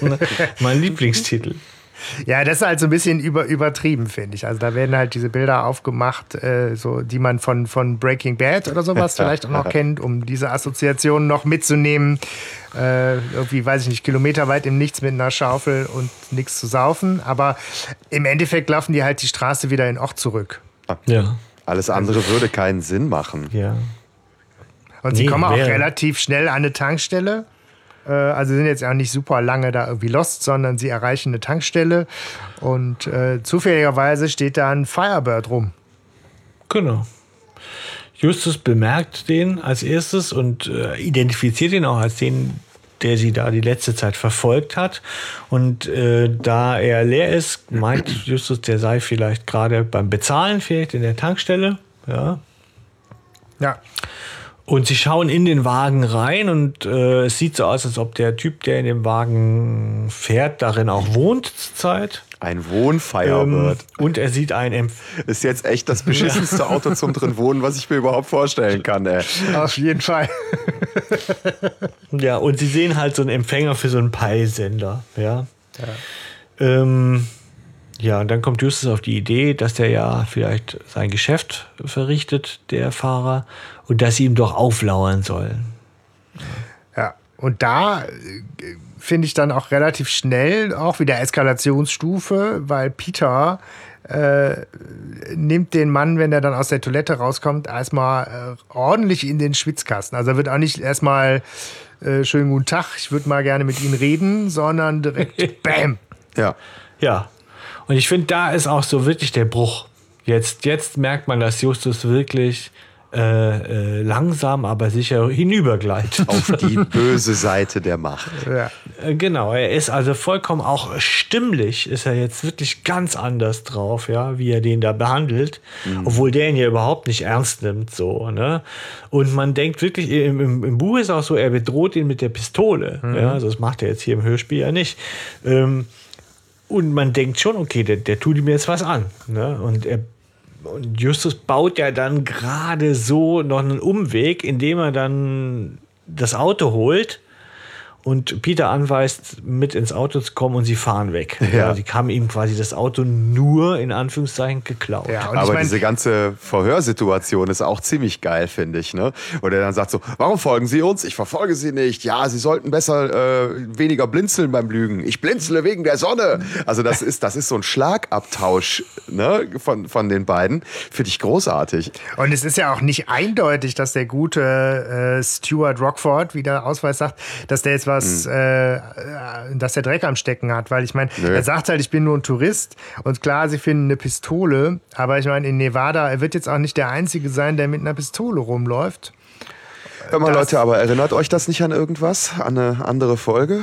Eher Klassiker? Hm. Nee, was meinst du? Unsichtbare Gegner? Bob, soll Ja, ja. Bob soll entführt werden. Ja, We- äh, Meinst stimmt. du jetzt diese Szene gerade mit der. Naja, äh, äh, auch diese Szene so ein bisschen, aber äh, so diese Gesamtsituation, finde ich. Also die sind auf dem Roadtrip, da zwar mit Ja. Mr. Peck, ja, so und unterwegs, aber auch so dieses, äh, irgendwer macht sich an Bob ran und will den mitnehmen irgendwie und ne. Ja, also, es ist nochmal Roadtrip äh, Reloaded, ja, genau. Ich finde, es hat, es hat eine gewisse Verwandtschaft. Also es müsste mit dem Teufel zugehen, wenn die Autorin da nicht auch irgendwie so ein bisschen mit dran gedacht hätte. Ja, wahrscheinlich, ne? Das kann schon gut sein. Ich finde, da gibt es viele Reminiszenzen irgendwie Ja. so, ne? Diese, diese Roadtrip-Atmosphäre, die sie da haben, außer dass sie halt da schon Kinder sind. Ja. Ne? So. Genau. Ja, da, da, Äh, oder- in der anderen Folge brauchen sie noch Opa Peck. Und, und hier ist es halt schon, äh, genau, es ist halt einfach echt krass. Ne? Justus schnappt sich den Autoschlüssel von dem wildfremden Mann Ja. und äh, lässt dann hier Peter, das hat man so schön, also ich habe da direkt diese Bilder im Kopf, so mit Staub aufwirbeln, quietschenden Reifen vorfahren, Peter springt rein und sie hauen ab. Ähm, und, und Justus sagt halt klar, irgendwie Menschenleben liegen in, in, in meiner Hand. Äh, Das rechtfertigt hier alles, was ich tue. Ja. Ja. Und er, es, es klingt, als wäre er wirklich auf den Geschmack gekommen. Ja. Noch ganz kurz zu, diese, zu diesem Sound. Ne? Das ist jetzt auch nochmal, ich habe so das Gefühl, dass das der Tag war, an dem Einkaufstag war im Studio Europa. Die durften sich neue Soundbibliotheken also, das wirklich mal, mal nicht diese old, olle Scheiße war, Handgemachte sondern Geräusche. wirklich- Ja. Das war so ein satter, da habe ich sogar Bock, dieses Auto zu fahren. Ja? Also, wenn, wenn ich das höre, ja? das ist wirklich. Das ist was anderes als der alte Truck vom äh, Titus. Ne? Das hätte jetzt auch Ja, echt ja, nicht genau. gepasst. so dieses 70er Jahre. Ja, alles geil. Ja. Und ich meine, klar, also, also Justus ist am Steuer, äh, nicht nur sprichwörtlich. Und ähm, Peter durchsucht das Handschuhfach Ja. Und äh, findet Telefon, Straßenkarte und eine Plastiktüte mit 400 Dollar. Tja. Und äh, das Erste, was Justus dazu einfällt, ist großartig. Äh, Unsere weiteren Kosten sind gedeckt. Ja. Genau. Und Peter ist total ja. aus dem Häuschen und findet jetzt, dass das er kennt ihn nicht wieder. Ne? Und ich finde, das ist also auch ein bisschen, und, und Justus rechtfertigt das ja damit, dass Menschenleben auf dem Spiel stehen. Und mich erinnert das, ich weiß nicht, habt ihr das im Philo-Unterricht oder im Rallye-Unterricht auch gehabt, dieses Ja. moralische Dilemma, dieses, der Mann, der das teure Arzneimittel sich nicht leisten kann für die todkranke Frau. Und dann die Frage, soll er es klauen oder soll, soll er es nicht tun, ne, so, und damit stirbt die Frau. Und ich finde, das ist hier so ziemlich gut nochmal in, in eine andere Szene übersetzt worden. Nämlich tatsächlich die Frage, was machst du, wenn du verzweifelt bist? Ne? Für, für Justus, glaube ich, ist es ja in doppelter Weise blöd, weil er ja glaubt, dass er so ein Superhirn ist, dass er der Sache auf die Spur kommen müsste. Und ihm bleiben aber immer nur gerade Sachen, die jetzt nicht detektivische Glanzleistungen sind, sondern die einfach nur sich krimineller Methoden bedienen, damit er weiterkommt, damit er einfach nur ein Stück weiterkommt. Das ist geil gemacht, dass dieser Strudel einen dann auch so mitnimmt. ne? Da hat sich nämlich irgendwie, also was man sonst ja auch bemängeln mag, dass eben viele Sachen, die sonst so die drei Fragezeichen ausmachen, mit, mit Rätsel lösen und so, das wird nach hinten raus jetzt immer weniger, weil die gar nicht mehr so Luft holen unbedingt. Ne? Also sie werden da einfach krass in diesen Strudel mit, mitgezogen und das ist eine schöne Idee. Ja. Und das Erstaunliche ist aber tatsächlich, dass man so zwischen den Zeilen das Gefühl hat, ähm, Justus gefällt das auch. Ja, ja, genau. Und dass er äh, da ist, wo der Eugenie ihn immer haben wollte, Ja. sozusagen. Ja, ich meine, er reflektiert ja auch nicht, also er ist ja irgendwie sein, äh, sein moralischer Kompass, der, der ist für ihn perfekt ausgerichtet. Das ist die Rechtfertigung für alles und für alles, was dann noch kommt. ne? Er ist nicht jetzt derjenige, der da in Selbstzweifel abgeht. Nee, gar nicht. Ja. Also er ist auf jeden Fall voll dabei. Also das macht ihm richtig Spaß, das merkt man. Ja. Wir machen jetzt erstmal, weil ganz handfest brauchen Sie mal einen Zwischenstopp. Sie müssen mal irgendwie ne, tanken, Getränke kaufen, damit es dann auch weitergehen kann. Und Sie kaufen noch irgendwie ein, ein Magazin. Das ist im Hörspiel nicht näher beschrieben, was das ist, warum. Ein, aber, ein Schlüsselloch. Äh, oder so. Praline oder wie? Aber es ist auf jeden Fall. Ähm, er, sie- er, findet, also er findet auf jeden Fall, was immer er da drin gesucht haben mag. Ja. Und in, nämlich in Haare. dem Fall. Mit Spalmer, nackt. Eieieiei. Leute, Leute, Leute. Erwachsenen-Content. Ja, genau. Äh, er findet erstmal eine Werbeanzeige für The Biggest Little City in the World, äh, Reno. Ähm, ja, Was für Zufall. Ja, und damit ist das Rätsel für ihn ja gelöst, Ja, sozusagen. Da, wo Ja. groß klein und klein groß ist. genau. Ja. So. Echte Vermutung. Aber wir haben auch schon wieder einen Szenenwechsel, glaube ich, ne?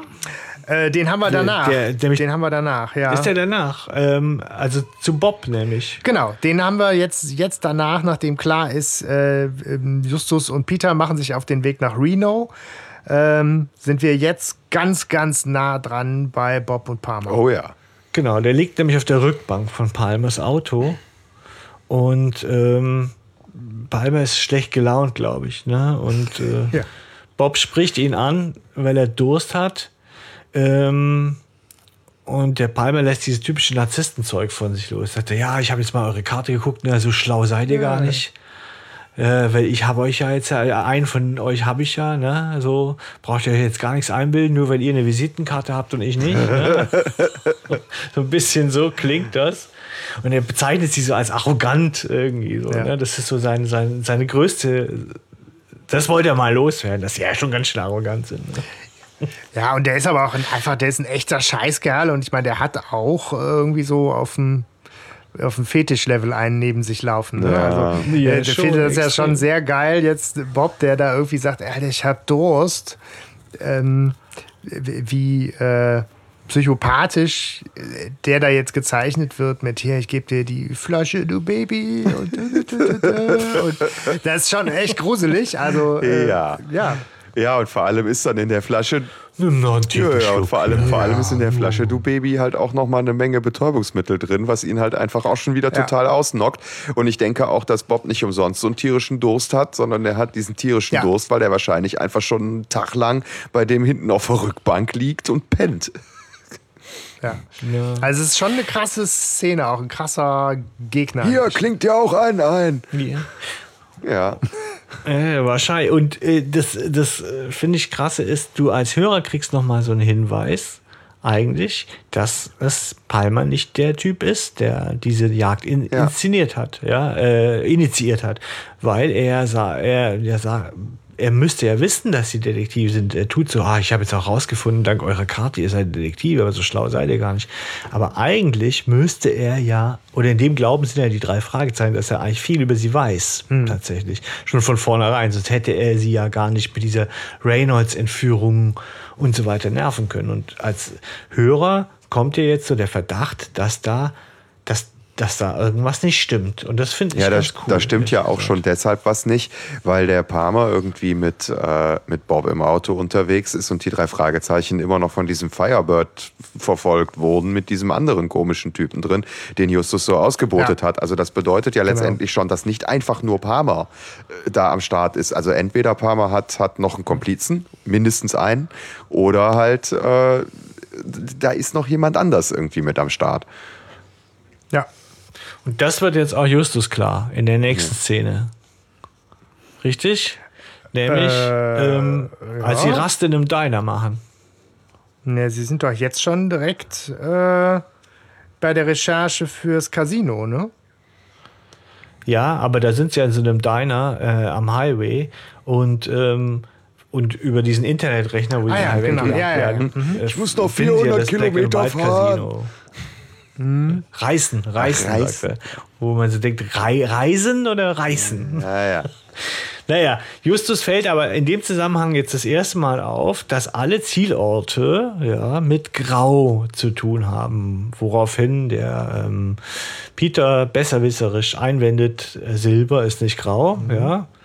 Und Justus meint optisch aber schon. Aber das Shackles and Chains einer Anthracite Company gehört, also was Anthrazit bedeutet und eine Spielart von Grau ist.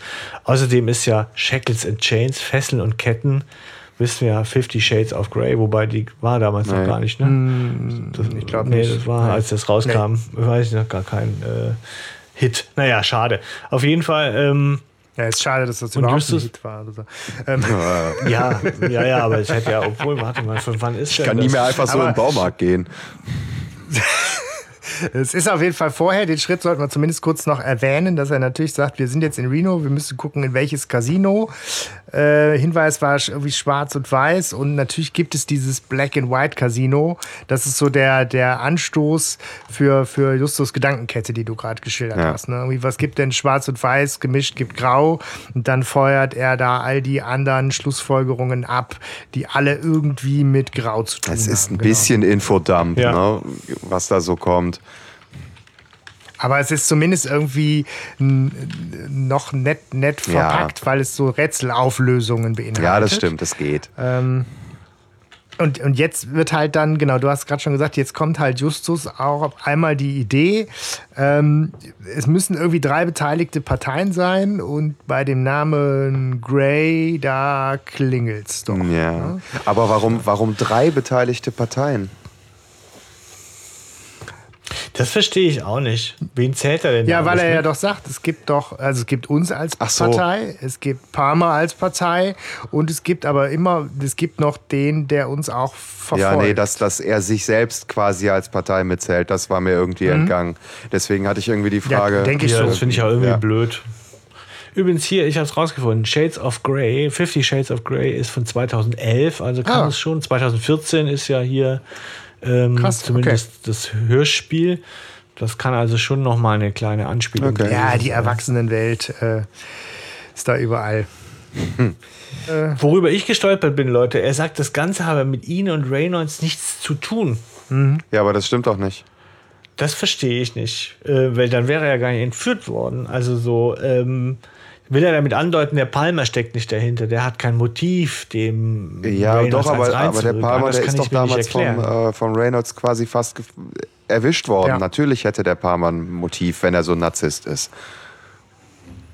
Ja. Ja, ja, aber deswegen ist so, hat mich das verwirrt, was er damit meint. Also mit, mit Reynolds hat das nichts zu tun. Also ich meine, es ist relativ klar, dass eigentlich ja der, der Grey hat den Reynolds entführen lassen wollen. Das können wir Mhm. jetzt schon hier verraten. So, so reime ich mir das jedenfalls zusammen. Explizit gesagt wird es Er, ja er nicht. behauptet ja explizit das Gegenteil sogar. Ja, aber am Ende sagt Ja. er ja, na gut, dann kommt Reynolds frei. Also, ne? Ja. Ja, ja, ja, ja, genau. Ja, ja, und es ist ja dann auch so ein Zufall, dass, die, dass der auch dann frei kommt an dem Tag, wo. Ja, ja, die das den erinnert Deal mich alles so ein bisschen an so Better Call Saul, weißt du, wie so ein gewiefter Anwalt oder so. Ja. Ja. Aber äh, genau, es ist halt, wenn sie jetzt davon aus, es ist nicht ganz klar, wie das jetzt zusammenhängt. Zumindest auch nicht zum jetzigen Zeitpunkt. Ähm, Ja, also es ist so eine unsinnige Aussage einfach, so, äh, wenn er das, das irgendwo nicht stützen kann. Und so, naja, geschenkt. Aber sie sagen halt auch klar, also wenn jetzt Gray, sie sprechen genug Indizien dafür. Auf der anderen Seite, was, was will der von uns? Und da erinnert Peter ja zu Recht auch daran, dass Justus ihm äh, bei der letzten Begegnung, siehe Botschaft aus der Unterwelt, das, das Leben gerettet hat. Und sie eigentlich mit diesem äh, Agreement auseinandergegangen sind, dass vom, vom Gray erstmal keine Gefahr ausgeht. Also äh, warum Ja. sollte Gray sich da jetzt einmischen und Bob entführen oder Reynolds entführen? Das ist ja schon auch berechtigte Frage. Ja, auf jeden Fall. Ja, naja. Jedenfalls, sie äh, fahren also los in Richtung Black and White. Und im Wagen will Peter jetzt endlich wissen, was der Plan sei. Er hat also keinen Bock hier mit diesem, äh, sag ich mal, äh, blutdürstigen Justus. So muss, so muss es nicht enden, So. Peter. So muss es Au. nicht enden. Auf gut Glück loszufahren, der da jetzt irgendwie nur noch von seinen Reflexen getrieben scheint irgendwie und er vermisst eigentlich so den Plan dahinter und äh, Justus meint, sie müssten halt Palmer im Casino schnappen. Ja, das ist ja jetzt nun mal genial. Ja, aber es ist auch, also als- Peter ist da an der Stelle, finde ich, auch schon sehr dramatisch, noch irgendwie, also zu früh, finde ich, in seiner dramatischen Bewertung von wir waren mal die drei Fragezeichen. In diesem Spiel gibt es längst keine Guten mehr. Also das ist so, ja. Ja, Irgendwas nein, dazwischen, Aber ne? sind, wir, So, sind wir mal ehrlich, die haben ein Auto geklaut und 400 Dollar und haben Knarren dabei. Also die Guten, also wenn ich die jetzt anhalten würde mit, als, als Kommissar Reynolds früher, würde ich jetzt sagen, na, ihr seid nicht so die Guten. Ja. Ja, aber das ist natürlich das, wo sich jetzt für auch in der Heldenreise jetzt nochmal die Frage stellt, ne? So, wo, wo spielst du, wo stehst du? Und, oder es ist ja fast schon ein, ein, ein, ein, ein äh, faustisches Element, ja. Also hier Gretchen, Ja. ja. die Faust fragt, na, wie hältst du es mit der Religion? Und das ist, äh, finde ich, da ist, äh, das ist eine ganz starke Szene. Ich ganz ehrlich, also mich hat die schon ganz schön mitgenommen. Ich finde es gar nicht so überdramatisiert. Ähm, ich finde das irgendwie schon gerechtfertigt, wenn der Justus ja sagt, ja, wenn es sein muss, wenn es sein muss, muss es halt Ja. sein. Ne? Also ich, ich merke ja auf jeden Fall, dass ich dass ich es auch schön fand. Also Peter macht da auch für mich deutlich, die haben halt gerade auch irgendwie die, die, die verlieren halt auch die, die Kontrolle. Ja. Ne? Also die, die hetzen da, da durch und sagen ja auch, ne, auch gerade Justus tut sich super schwer damit, zu so einer reinen Spielfigur degradiert zu sein. Aber wir haben gerade überhaupt gar nicht die Möglichkeiten, irgendwas zu machen und wir geraten ja immer weiter in die Scheiße rein. Ähm, also die, diese, diese Verzweiflung, die ist schon äh, sehr spürbar. Das ist cool. Und krass finde ich, äh, finde ich Und- Justus dann da am Ende, als Peter nämlich dann irgendwie sagt, ey, wir müssen hier aufpassen, im Zweifel sind wir vorbestraft. Und dann war es das hier irgendwie mit den drei Fragezeichen, dann ist der ganze Spaß vorbei. Und, äh, und Justus dann irgendwie noch sagt, ja, aber damit könnte ich besser leben, als wenn jetzt irgendwie hier Reynolds was passiert oder so. Also ich- dieses, dieses Dilemma. Oder Bob, ja. Ich meine, klar, dieses Dilemma, in dem die stecken, ist schon sehr deutlich, aber es ist halt auch irgendwie sehr fatalistisch von Justus. Ne? Weil auf Ja, ich der, mein- ja. Ja, diese Anspielung von, von Peter jetzt äh, auf diese Zukunft, wir haben doch keine Zukunft mehr und so, das ist natürlich schon. Verschwende bisschen deine. Jugend. Ja, aber ich meine, die, die, die gehen ja auch einfach zu Recht davon aus, dass Bob und, und Reynolds in Lebensgefahr sind. Ja, stimmt schon.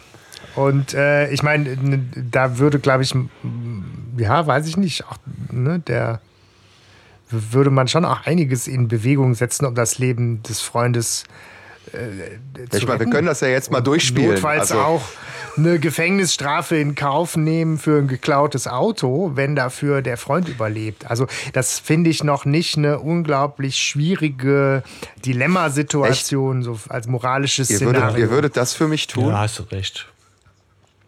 Für einen Freund habe hab ich gesagt. Ne? Ja, danke.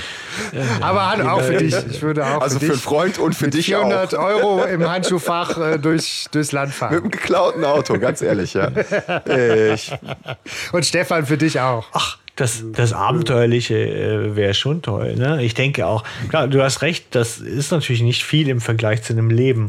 Aber es ist vor allem auch, und das finde ich nochmal das Coole, die, die, die Kari Erloff schafft es halt, das alles wirklich in dieses Narrativ von Las Vegas reinzuziehen. Das ist ja auch typisch, ne? Fear and Loathing Las Vegas, ja, äh, diese Kontrolle verlieren. Dann der mit Nicolas Cage, das heißt Leaving Las Vegas, oder heißt der, glaube ich, wo es ja auch um, also wo, wo, wo du in diesen Sumpf einfach reinfällst und es nicht mehr unterscheidbar bist, ob du zu diesem Sumpf gehörst oder gegen den bist oder aus dem raus willst oder so. Und ich finde, das kommt hier schon deutlich her und das ist ganz große Kunst. Also da muss ich wirklich meinen äh, Hut ziehen. Ne? Wir haben ja noch über den hier, der namenlose Gegner so abgelästert da, ja. Äh, aber das hier ist wirklich eine handwerklich so gut gemachte Geschichte. Ja, wobei es, also gerade das Hörspiel, finde ich, es, es äh, profitiert wahnsinnig davon, um das kurz einzuschieben, dass du eh zugeballert bist mit Klischees und Bildern zu USA und äh, du hast so viele Anknüpfungspunkte aus, aus Hollywood und, und Kulturgeschichte dass es relativ dankbar ist, da einmal dieses Fass aufzumachen und dich zuzuballern mit, mit diesen Szenen und Motiven und Stimmungen. Ne? Und da wird halt Ja. ein riesen Fass ausgekippt in der Geschichte. Ja, viel ist auch so, ne? Viel war es deswegen dann auch. Aber es, funkt, es, also es funktioniert. Ich will, ich will damit überhaupt nicht kleinreden, dass das nicht, nicht funktionieren würde. Mir ist nur aufgefallen, wie viele Querverweise, wie viele Bilder, wie viele Serien, Filme, Personen, Momente man direkt so hat, weil man halt groß, weil wir groß geworden sind mit dem ganzen Hollywood-Fernsehen und den ganzen Vorabendserien und allem. Das hat sich so ja, irgendwie ins, ins Gedächtnis eingepflanzt, dass du das, wenn es um Thema Roadtrip gibt, dann rufst du das so ab. Ja. Ja, das stimmt schon, ne? Aber dann ist es gut platziert auf jeden Fall. ja. Und folgerichtig, es muss weitergehen äh, Richtung äh, Casino. Ich meine, wenn irgendwo äh, Sündenpfuhl und so, Dann ne, im Casino. dann so ein bisschen Bond-Feeling, Casino Royale darf jetzt auch nicht fehlen. Genau. Und sie müssen ja, aber sie wissen ja mittlerweile, sie müssen auf jeden Fall was anderes anhaben, um in ein Casino reinzukommen. Ne? ja. Das, das, das hat Fehlern Justus lernen. gelernt.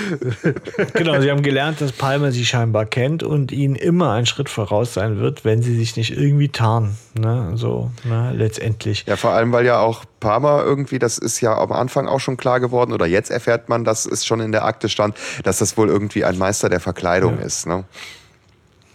ja. Ja. Ja, und Ja, Peter auch. womit jetzt ne? keiner Er der gerechnet hat. Meister der Maske. Ja. Ja. Ja, ich meine, Peter hat sich auch die schönste Verkleidung ausgesucht, die man, äh, die man finden konnte, wahrscheinlich irgendwo im Souvenirshop. Vollbart, irgendwelche angeklebten Koteletten, Nickelbrille und so eine komische rotbraune Perücke. Äh, man kann es sich vorstellen. Er sieht aus wie der er letzte. Hippie, jawohl. Genau. Genau. Und Justus wartet auf dem Klo und schickt ihn vor, dass er gucken soll, ob er Palmer wo sieht. Aber wo haben die jetzt auch noch mal eben dieses geile Kamera- und Überwachungsequipment gekauft? Habe ich mir auch überlegt, das hat er vielleicht einfach mitgenommen auf diesen Roadtrip, weil er schlau Nee. war. Ich glaube, das lag beim Maßband. Ja, das kann sein. Naja, auf jeden Fall, der Peter schaut sich um, entdeckt aber irgendwie niemand und äh, plötzlich sieht er aber eine Dame und erkennt am Adamsapfel, dass es keine Dame ist. Das ist im Buch etwas schöner ausgedrückt. Okay. Er fragt diese Dame nach der Uhrzeit, ja, und die redet nicht mit ihm und zeigt ihm nur ihre Uhr. Und, ähm, und dann beim näheren Hingucken sieht er, ah, die hat ja einen Adamsapfel. Also ich finde das schon komisch, dass sie Ja. ihm nicht antwortet, ja, so. Und dann sieht er den Adamsapfel und dann weiß er Okay. Bescheid, letztendlich, dass das der Palmer sein muss. Ja, Ja. cool.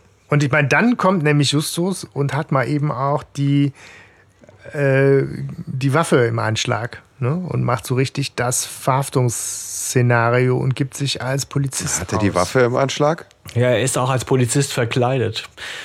Das weiß ich nicht, aber er gibt Ja, sich als in der Polizist Szene nachher aus. Ja. ist irgendwas von wegen, jetzt nimm die Waffe runter oder Ah, sowas. okay. Also es wird dann deutlich, dass er da schon jetzt auch mit der Waffe im Casino unterwegs ist und die Nummer äh, ordentlich durchspielt. Also wenn schon Verhaftung, dann, auch mit gezogener Alter Waffe. Schwede, da hat der aber Huspe, ey. Genau, das dachte ich nämlich auch. Tja, ja gut. Ja. Aber, aber sie machen es gut, finde ich. Also, dass sie dann auch aufklären, dass Peter letztendlich auch nur der Lockvogel ist und verkleidet ist. In Ja, und ich meine, auch Justus, äh, ich glaube, Wir sein, erklären euch alles. sein, sein Traum wird wahr, Ja. oder? Ich meine, er darf einmal die magischen Worte sprechen, sie sind verhaftet und ne, alles kann gegen sie verwendet werden und die ganze Nummer. Ja. Ich glaube, da hat er so oft von wenn sie keinen Anwalt, wenn sie sich keinen Anwalt leisten können, wird ihnen vom Gericht einer gestellt. Perfekt. Ja, Ja, ich glaube, es ist halt in Wirklichkeit nicht so einfach, auch als Polizist eine Knarre In im Amerika schon. zu ziehen, oder? Also so. Weiß ich Ja, nicht. glaubst du nicht, dass die Security da trotzdem kommt und sagt, hey, was geht hier ab und auch ihre Knarre zieht? Erstmal. Hoffentlich. Aber man weiß es nicht. Man weiß es nicht, ja. Naja, auf jeden Fall geht es halt sehr rasant und ich finde, das ist ja auch nochmal, ne, wenn wir schon von Anspielungen reden, so ein bisschen Oceans 11, Genau. ein bisschen alles so, ne. Äh, sie entdecken, als sie ihn, also Palmer lässt sich festnehmen, er scheint auf diese, äh, auf diese Maskerade noch reinzufallen, ja.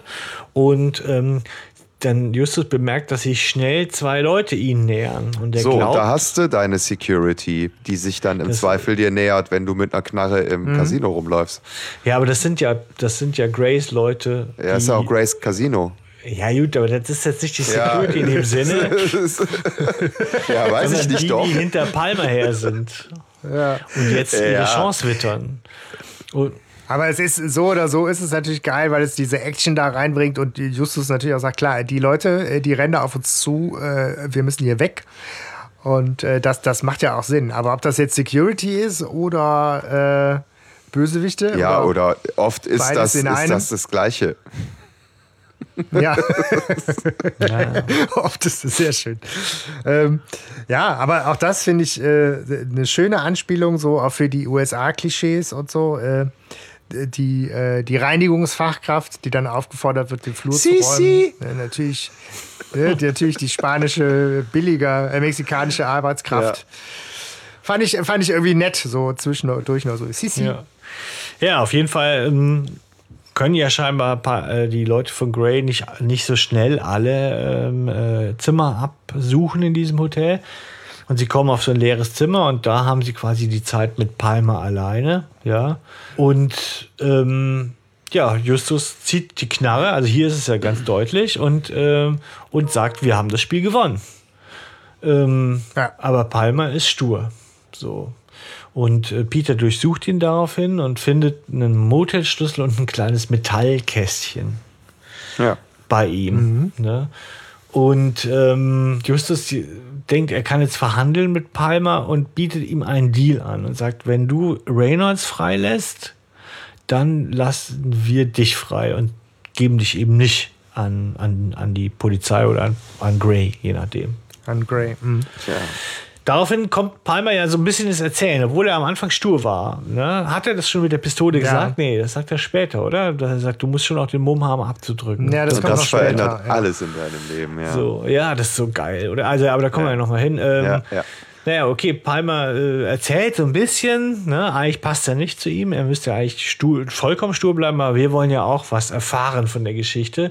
Und äh, es kommt raus, er wird von Gray gesucht und ähm, dass er ja es nicht glaubt, dass sie es überhaupt aus diesem Hotel rausschaffen, weil der Gray sie vorher schnappen wird. Ja, so. Ähm, Die Geschichte ist irgendwie, dass Gray ihn, glaube ich, ihm einen Auftrag geben wollte, den hat er abgelehnt. Daraufhin war Gray sauer auf ihn und hat ihn dann die Polizei verpfiffen. Ne? So, daraufhin wurde er geschnappt und jetzt will er sich irgendwie rächen, wobei er das eher so als eine Art sportliche Herausforderung sieht. Ja. Genau. Vorher ist es jetzt schon aber noch, dass sie, dass sie auch Kontakt zu Bob aufnehmen. Ne? ja, das kommt dann Ja, gleich. stimmt, das kommt also, vorher. dass sie jetzt in der Szene Ja. tatsächlich auch erstmal, dass, dass Justus da auch richtig kombiniert, diesen, diesen Schlüssel aus dem Western Six Motel in Reno, Zimmer Nummer so und so, das ist äh, meine heiße Spur, um Bob zu Und finden. wie er es macht, ist ja letztendlich nie. Und Palmer sagt ja auch, ihr kommt ja hier nicht raus. Was soll das denn, ne? Ja. So, und äh, daraufhin ruft Justus dann quasi bei diesem Motel an, was ich eine mega geile Szene finde. Total. Wo er da, ja, ja, hören Sie, ja, hier, unser Freund, b- wir haben einen Junggesellenabschied. Und da, da haben die Jungs ein Hangover. bisschen übertrieben. Total. Das ist so groß. Ja, Hangover-Style. aber, auch, ja. aber auch wie er spricht in dieser ganzen Situation, also wie, wie geschäftsmäßig. Ne? Also finde ich einfach eine tolle Szene. Und dann, ja klar, ne? er, er belabert den Rezeptionisten dann dazu, doch mal kurz dahin zu gehen in dieses Zimmer und äh, ihn freizulassen, nicht die Polizei zu rufen und äh, naja, das alles wie ein Spiel aussehen zu lassen. Und da ist nämlich nicht Palmer derjenige, der erstmal sozusagen ein bisschen Hintergrundgeschichte und Futter gibt, sondern Bob ist derjenige, der sagt, Ja. ich habe äh, Palmer ähm, äh, belauscht. So, ne? Ich konnte zwar hier nicht, nicht raus, aber ich habe mitbekommen, wie Palmer mit jemandem telefoniert hat und sich auch irgendwie darüber aufgeregt hat, dass äh, Gray irgendwie ihn nicht persönlich verfolgt, sondern so drei Halbstarke schickt oder sowas. Das sind diese ähm, Infos, die wir über Bob kriegen. Ne? Ja. Und das ist auch nochmal schön, wenn sich dann so ein Bild so, so komplettiert nochmal, ja. So, Ja. Jetzt ist es ganz klar, hier steckt äh, jemand anders und vermutlich Gray dahinter, ne, so. Und das finde ich dann echt total schön. Und wie gesagt, diese Idee mit, also wie, wie, er den da rausquatscht aus diesem Zimmer, das ist ja wohl echt genial. Also das habe ich selten erlebt. Das ist so eine tolle Idee und wie souverän auch der Rohrbeck da wechseln kann, ja, so als Sprecher. Da jemand anderen verkörpern, ich hätte das auch gemacht, wenn ich an der Rezeption gewesen wäre. Ich wäre losgelaufen und hätte dann in die nachgeguckt, weil es so klar klingt, dass das ja nur so sein kann irgendwie. Ich fand es schon ganz, ganz große Sache. Ne? Ja, mega gut. Also echt eine tolle Idee. Ja, ähm, Ja, und, und Palmer sagt halt aber auch, ganz ehrlich, mit Reynolds habe ich gar nichts zu tun. Ähm, und sein, sein Druckmittel äh, Bob hat sich damit gerade erledigt. Und wenn sie jetzt irgendwie weiterkommen wollen, ist es eben genau diese Szene, Stefan. Du sagst, das Einzige, was Justus jetzt noch weiß, was er tun kann, ist äh, dem die Knarre an den Kopf halten und sagen, rede! genau. Oder. Nun rede Oder. endlich! Genau. genau. Oh, die Pistole ist ein Gas. Ja, aber es ist schon, ja, und ich finde das, also ich äh, will mir den Satz mal merken, falls mir mal einer die Knarre an den Kopf hält, ja, weil äh, tatsächlich, das ist so gut, damit hätte er mich gekriegt, dass er sagt, ja, ja, mach, ne, abdrücken, dazu gehört halt noch mal was dazu und danach wird sich alles für immer verändern. Es wird nicht mehr so sein wie vorher. Ja. Und das fand ich so beeindruckend irgendwie tatsächlich. Äh, ja, auch. Also von diesem Kapitel bin ich so geflasht gewesen, weil es richtig krass ist irgendwie. Und es geht mir Einschlafhörer ja dann total oft flöten, wenn es ja am Ende ist. Ne? Ja. So, ne? Ja, es, es ist ein, ist ein äh, schöner äh, äh, erster Showdown sozusagen. Ne? Und äh, Ja, genau. Und jetzt ist zumindest der, der Palmer, ich habe da vorgegriffen vorher, das stimmt. Das, jetzt fängt er an, erstmal nur ein bisschen zumindest zu erzählen, wie überhaupt die ganze Geschichte zustande gekommen ist. Also mit diesem, Ja, ja, warum der Grey hinter ja, weil er ist. hat halt auch ja kein Interesse daran, dass das jetzt weiter eskaliert. Er sagt zwar, ne, jetzt abdrücken wird dir auch nicht viel helfen, Justus, komm mal klar, aber ich erzähle euch mal kurz, was Sache ist. Ne? Ja. So. Und Justus kann aber nicht ganz äh, von ihm lassen und, und ärgert ihn zumindest damit, dass er sagt, ja, es ist halt schon scheiße. Ne? Du hast gedacht, der Grey kommt vielleicht persönlich oder schickt zumindest gute Leute von sich und jetzt kommen drei Jugendliche und jetzt schaffen die es auch noch. Also die haben dich jetzt auch noch geschnappt. Du bist ja schon eine ganz schöne Nulpe eigentlich. Ja, so. Ja, da, da, da kann Justus einfach nicht drum rum, ne? jemandem nochmal irgendwie äh, das verloren haben, aufs Brot zu schmieren. Colecci. Ja, und dann kommt das, was wir leider oft von den neueren Folgen haben, dass Justus auf einmal jetzt weiß, was Phase ist, äh, hinter was Grey her ist in Wirklichkeit. Also was es ist, Ja. was ihn Grey dazu gebracht hat, dass er die drei Fragezeichen quasi auf die Fährte ähm, von Palmer schickt. Wobei, warum er das mit drei Fragezeichen macht, weiß ich immer noch nicht. Aber warum er überhaupt hinter Palmer her ist, ne? So. Ja, das sind ja fähige Mitarbeiter. Ja, ne? eigentlich ja schon, ne? So. Also Oh. die hätten sich jetzt nicht äh, zu dreien aufteilen müssen bei den drei Orten, sondern die zu jedem wären 20 Mann hingefahren, ne? So. Ja. Ja. Mit, mit Maschinengewehren, ne? einfach mal alles kahl gesemmelt hier. Da. ja, aber das Spiel, verstehst du? Es geht ja auch um, ja auch um den Lösungsweg. Ja, auf jeden Fall weiß er es nun. Und er will sich dann, sie fesseln jetzt Palmer im Badezimmer. Vorher haben sie dem, dem, Just, dem, dem äh, Bob ja noch gesagt, bleib mal, wo du bist. Aber wenn wir in einer Stunde, wenn du innerhalb von einer Stunde nichts von uns hörst, dann hol den Kotter und der muss dann wissen, was er macht. Dann fesseln sie Palmer und äh, Justus ruft äh, im Casino an. Ja, also bei Gray. Oder ist doch im Casino dann, ne? Ja. Ja, genau. Er verlangt dann äh, ne, nicht den Geschäftsführer, sondern bitte hier den Oberboss einmal und äh, wird dann auch nach einiger Irritation durchgestellt und eingeladen. Wie könnte es anders sein? Showdown im Penthouse mit dem Fahrstuhl ganz nach oben Richtung Eskalationsstufe. Ja. Und dann ist halt irgendwie, jetzt kommt, ja, jetzt kommt halt Grey als Bösewicht in der Erscheinung. Genau. Ne? Endlich. Das kann man jetzt mögen oder nicht. Ja, Na, ich mag Ray. nee, ich nicht, witzigerweise. Ich mag den gar Also, nicht. Ich, ehrlicherweise nämlich auch Nee? nicht. Also er ist mir da zu, ver, zu Der ist verspielt. Psycho. Ja, irgendwie. das ist er. Die- Diese ganze Moriarty-Sherlock-Nummer, das ist so, ich weiß ich nicht. Also das ganze Leben ist ein Spiel. Äh, Ja, Ja, also es, ist, es ist Klischee. Ne? Es, ist, es ist schon so, ja. so Klischee-Boss-Mafia-Typ. ja, so kannst du doch kein Unternehmen eben führen. nicht. Ähm, Nee, Ja. nicht. Also es ist nämlich diese Mischung aus einem, aus einem Mafia-Boss und, und so einem komischen, äh, durchgeistigten, also sowas, sowas Feingeistiges ist nicht unbedingt der Mafia-Boss. Ne? Also ja, aber das ist schon dieser, dieser Widerspruch, der da auch drin ist, der ihn natürlich auch interessant macht. Ähm, Aber mich nervt das so ein bisschen, dieses Ah, Sherlock und so. Ich, ich finde es eigentlich ganz witzig, weil er, weil, er, weil er Justus damit quasi auf eine ganz andere Stufe hebt, auch wiederum. Ne? Also so, er, er, er macht ihn zu einem, zu einem würdigen Gegner. Ja. Ich finde ihn sogar, ganz ehrlich, nicht Aber- mehr so feingeistig, sondern einfach nur irre. Der, ähm, so, hey, ja, es ist ein Spiel und äh, wer sagt denn, dass ich das mache? Ich kann dich und Watson auch umbringen. Watson, was soll das denn? Wieso sagt er nicht Peter? So, Ja. Ja. also, hä, und was ist dann, was ist dann Bob? Ist dann der, der Hund von Baskerville oder so in diesem Deine zwei. Watsons, ja, genau, so, ja. das ist irgendwie, also ich kann den überhaupt nicht ernst nehmen, so. Und Justus ist jetzt so erwachsen, ne, so, und, und, und moralisch ja auch geläutert, so, ja.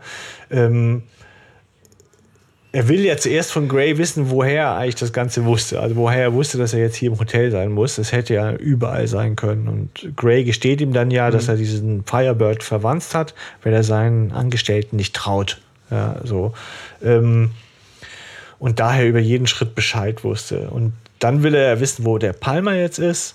Aber der Justus sagt, das kann ich nicht sagen. Nein, ich will es nicht sagen.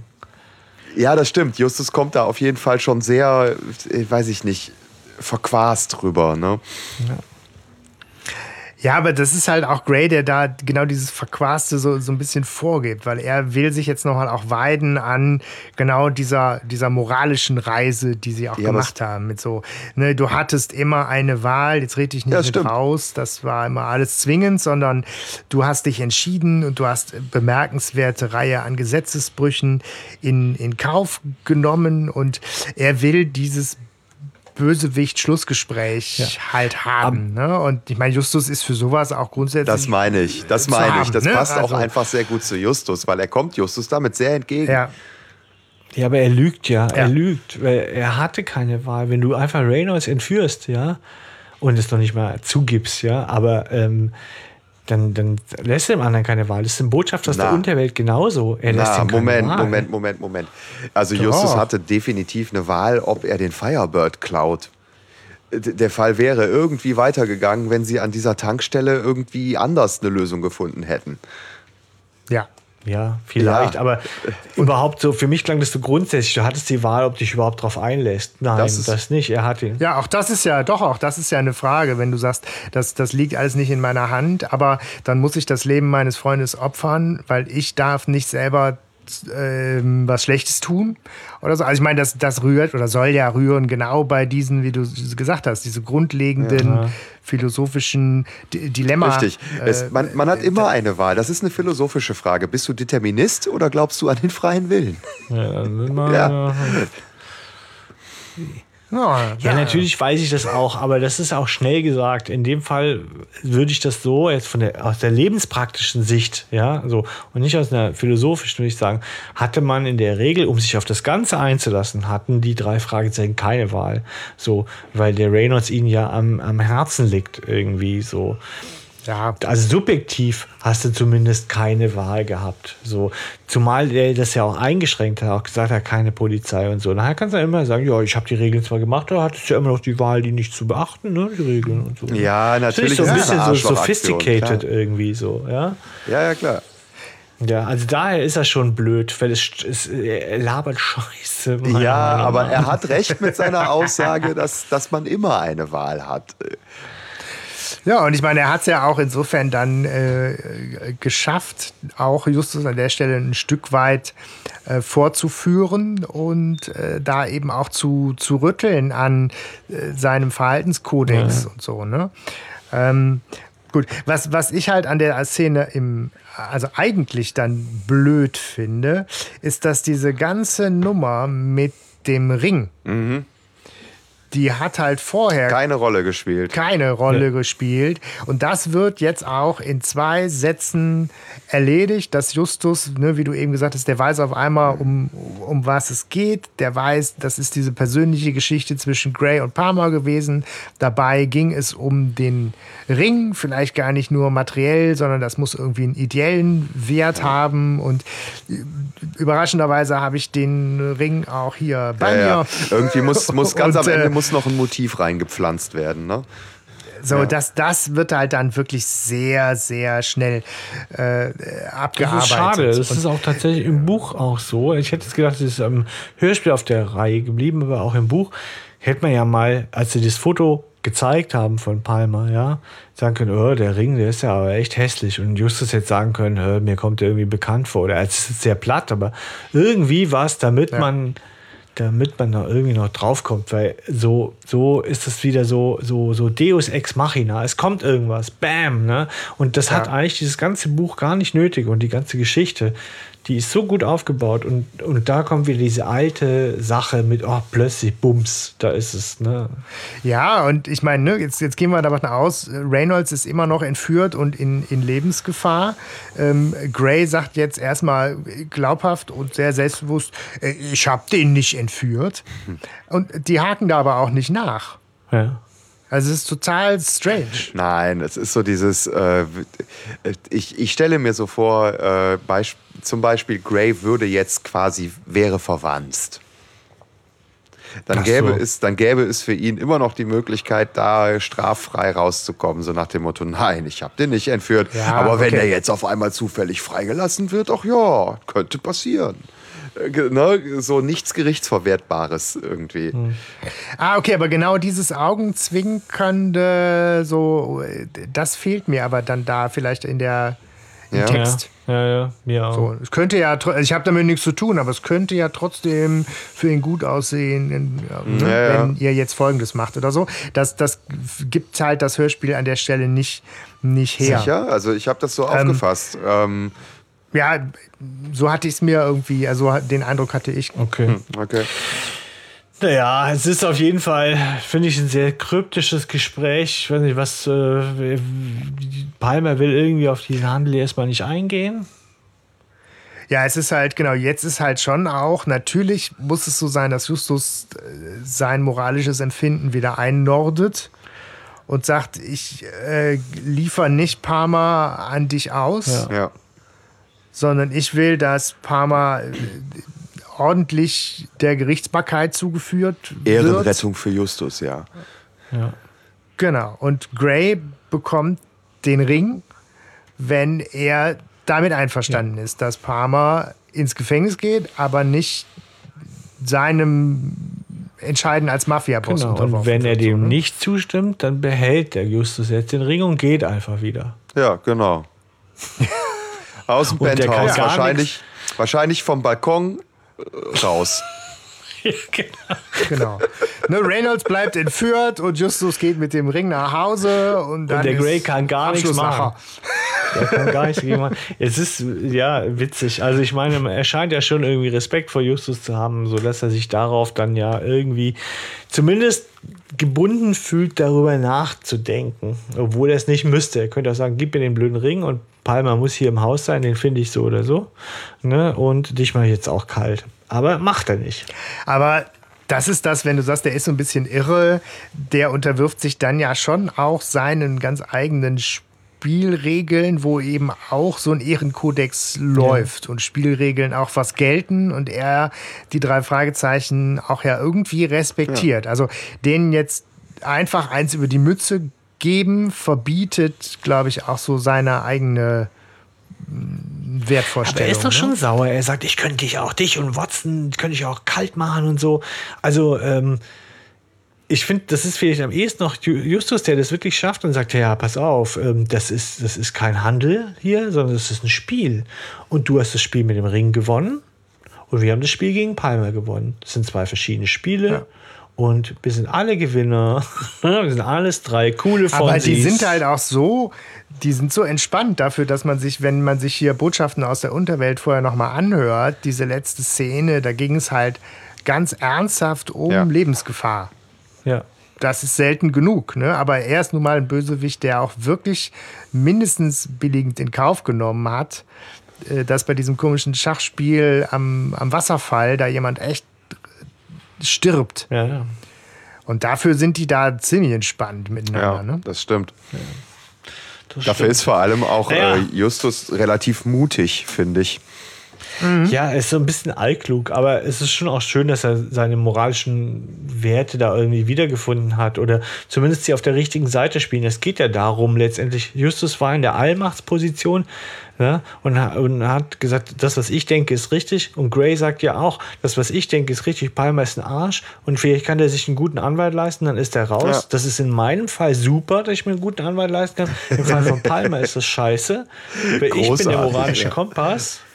Und deswegen gibt er mir, damit ich an ihm Gerechtigkeit üben kann, das denkst du doch auch, dass der ein Arsch ist. Und da rückt das ja. Justus ja wieder zurecht, sagt, selbst wenn der davon kommt, ist das halt nun mal das System und das ist das System, das ich gut finde. Und das ist natürlich eine sehr erwachsene Sichtweise und eine moralisch ja. integre Sichtweise natürlich.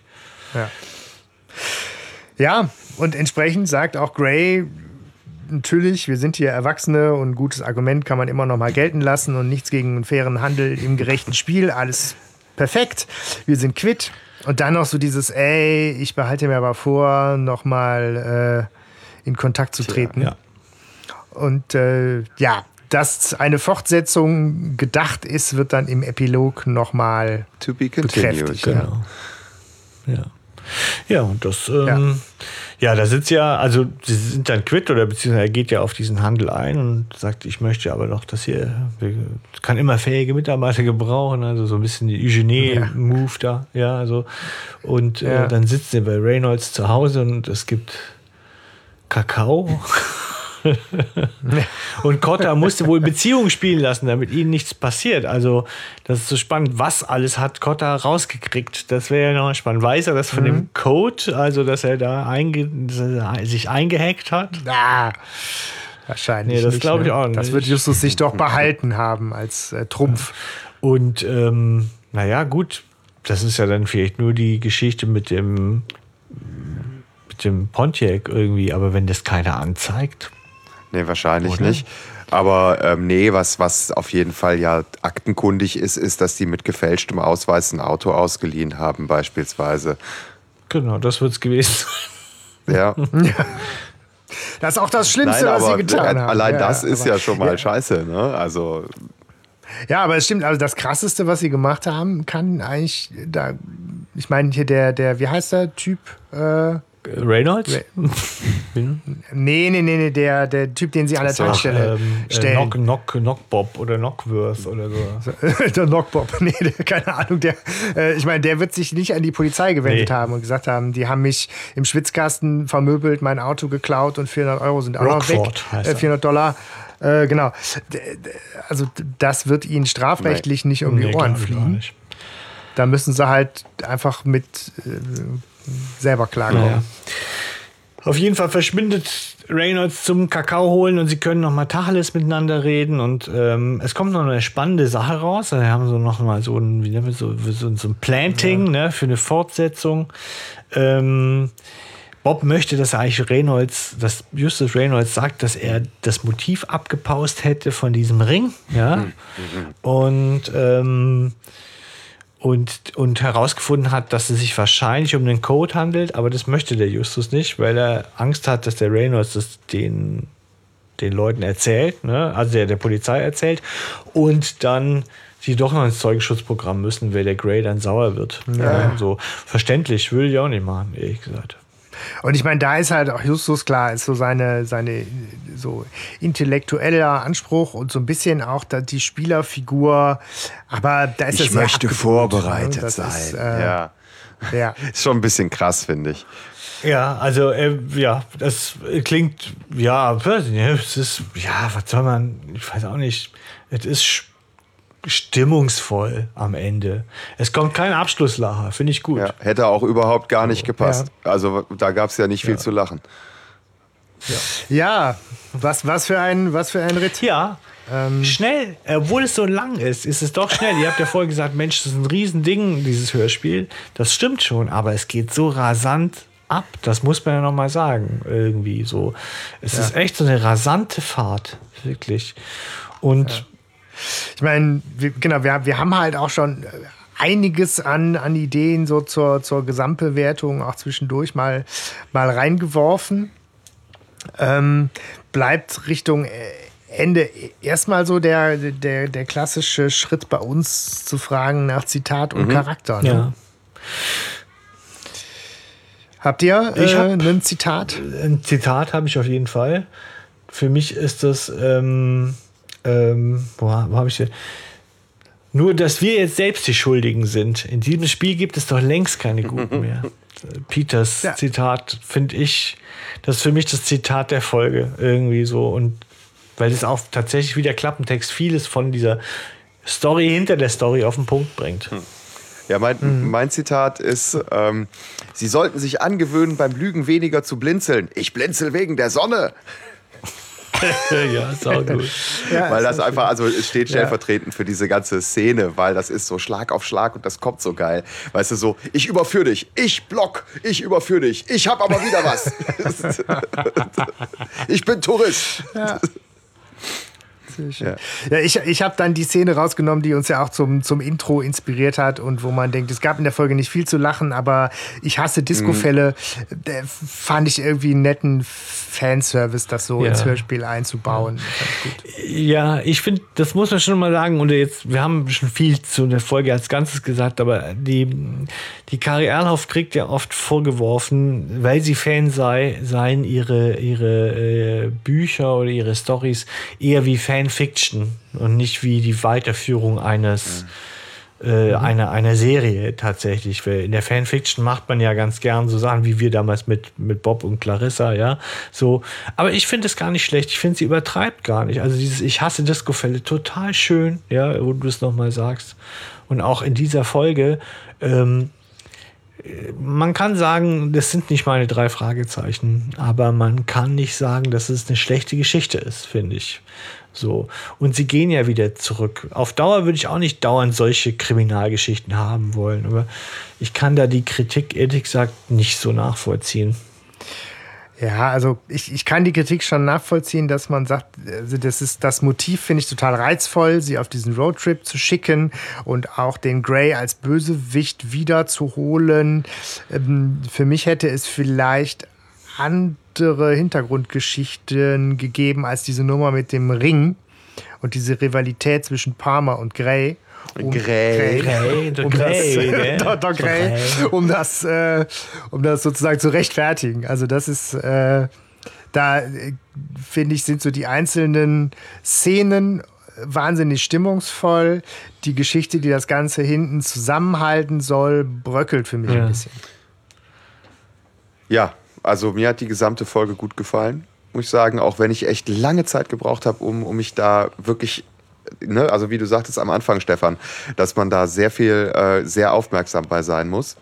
Aber ähm, ich, ich kann aber auch die Kritik nachvollziehen. Also ich finde es ein bisschen zu krass für drei Fragezeichen. Es ist, ist Ja, zu hart. gut. Da sind wir ähnlich wie die Community, etwas gespalten. Aber habt ihr denn einen Charakter der Folge? Einer, der euch so Ja. rausgerissen hat? Sebastian, was ist deiner? Ich habe Palmer genommen. Ja. Weil also Grey finde ich als Bösewicht irgendwie so ein bisschen blöd. Und Palmer war in der Folge für mich eigentlich der bessere, bösere Bösewicht. Ja. Also wie er auch mit, mit Bob im, im Kontakt war, Im Kontakt. Äh, diese Szene, da hatte der was wahnsinnig äh, bedrohliches, was Böses, was noch unberechenbareres. Äh, ich fand den eigentlich in der Folge den cooleren Bösewicht. Perverso vor allem. Ja, mit allem, was da irgendwie so gru- gruselig, also ich meine, ich muss ihn nicht mögen, aber als, als, als, ne, als Gegenspieler äh, fand ich ihn da gewichtiger als Grey. Und du, Hanno? Äh, bei mir war es Peter.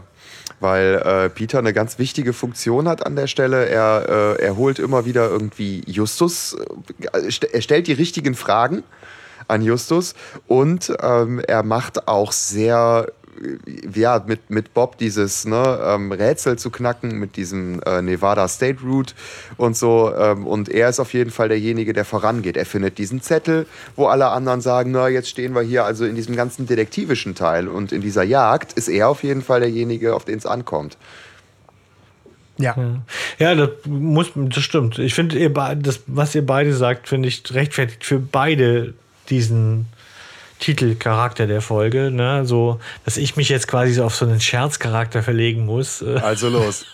Ich kann ja mit beiden mitgehen. Peter ist, finde ich, der, der die Story vorantreibt. Palmer ist ein super Bösewicht, ja, ja. und mehr von solchen Bösewichtern, wenn du Grey meiner Meinung nach ganz klar in der Pfeife rauchen kannst, so, ich mag den nicht irgendwie und ich werde mit ja. dem nicht warm. Der ist kein ja. Eugenie und naja, und egal, aber äh, egal. ich habe vielleicht den Lastwagenfahrer, der noch 400 Kilometer reißen muss.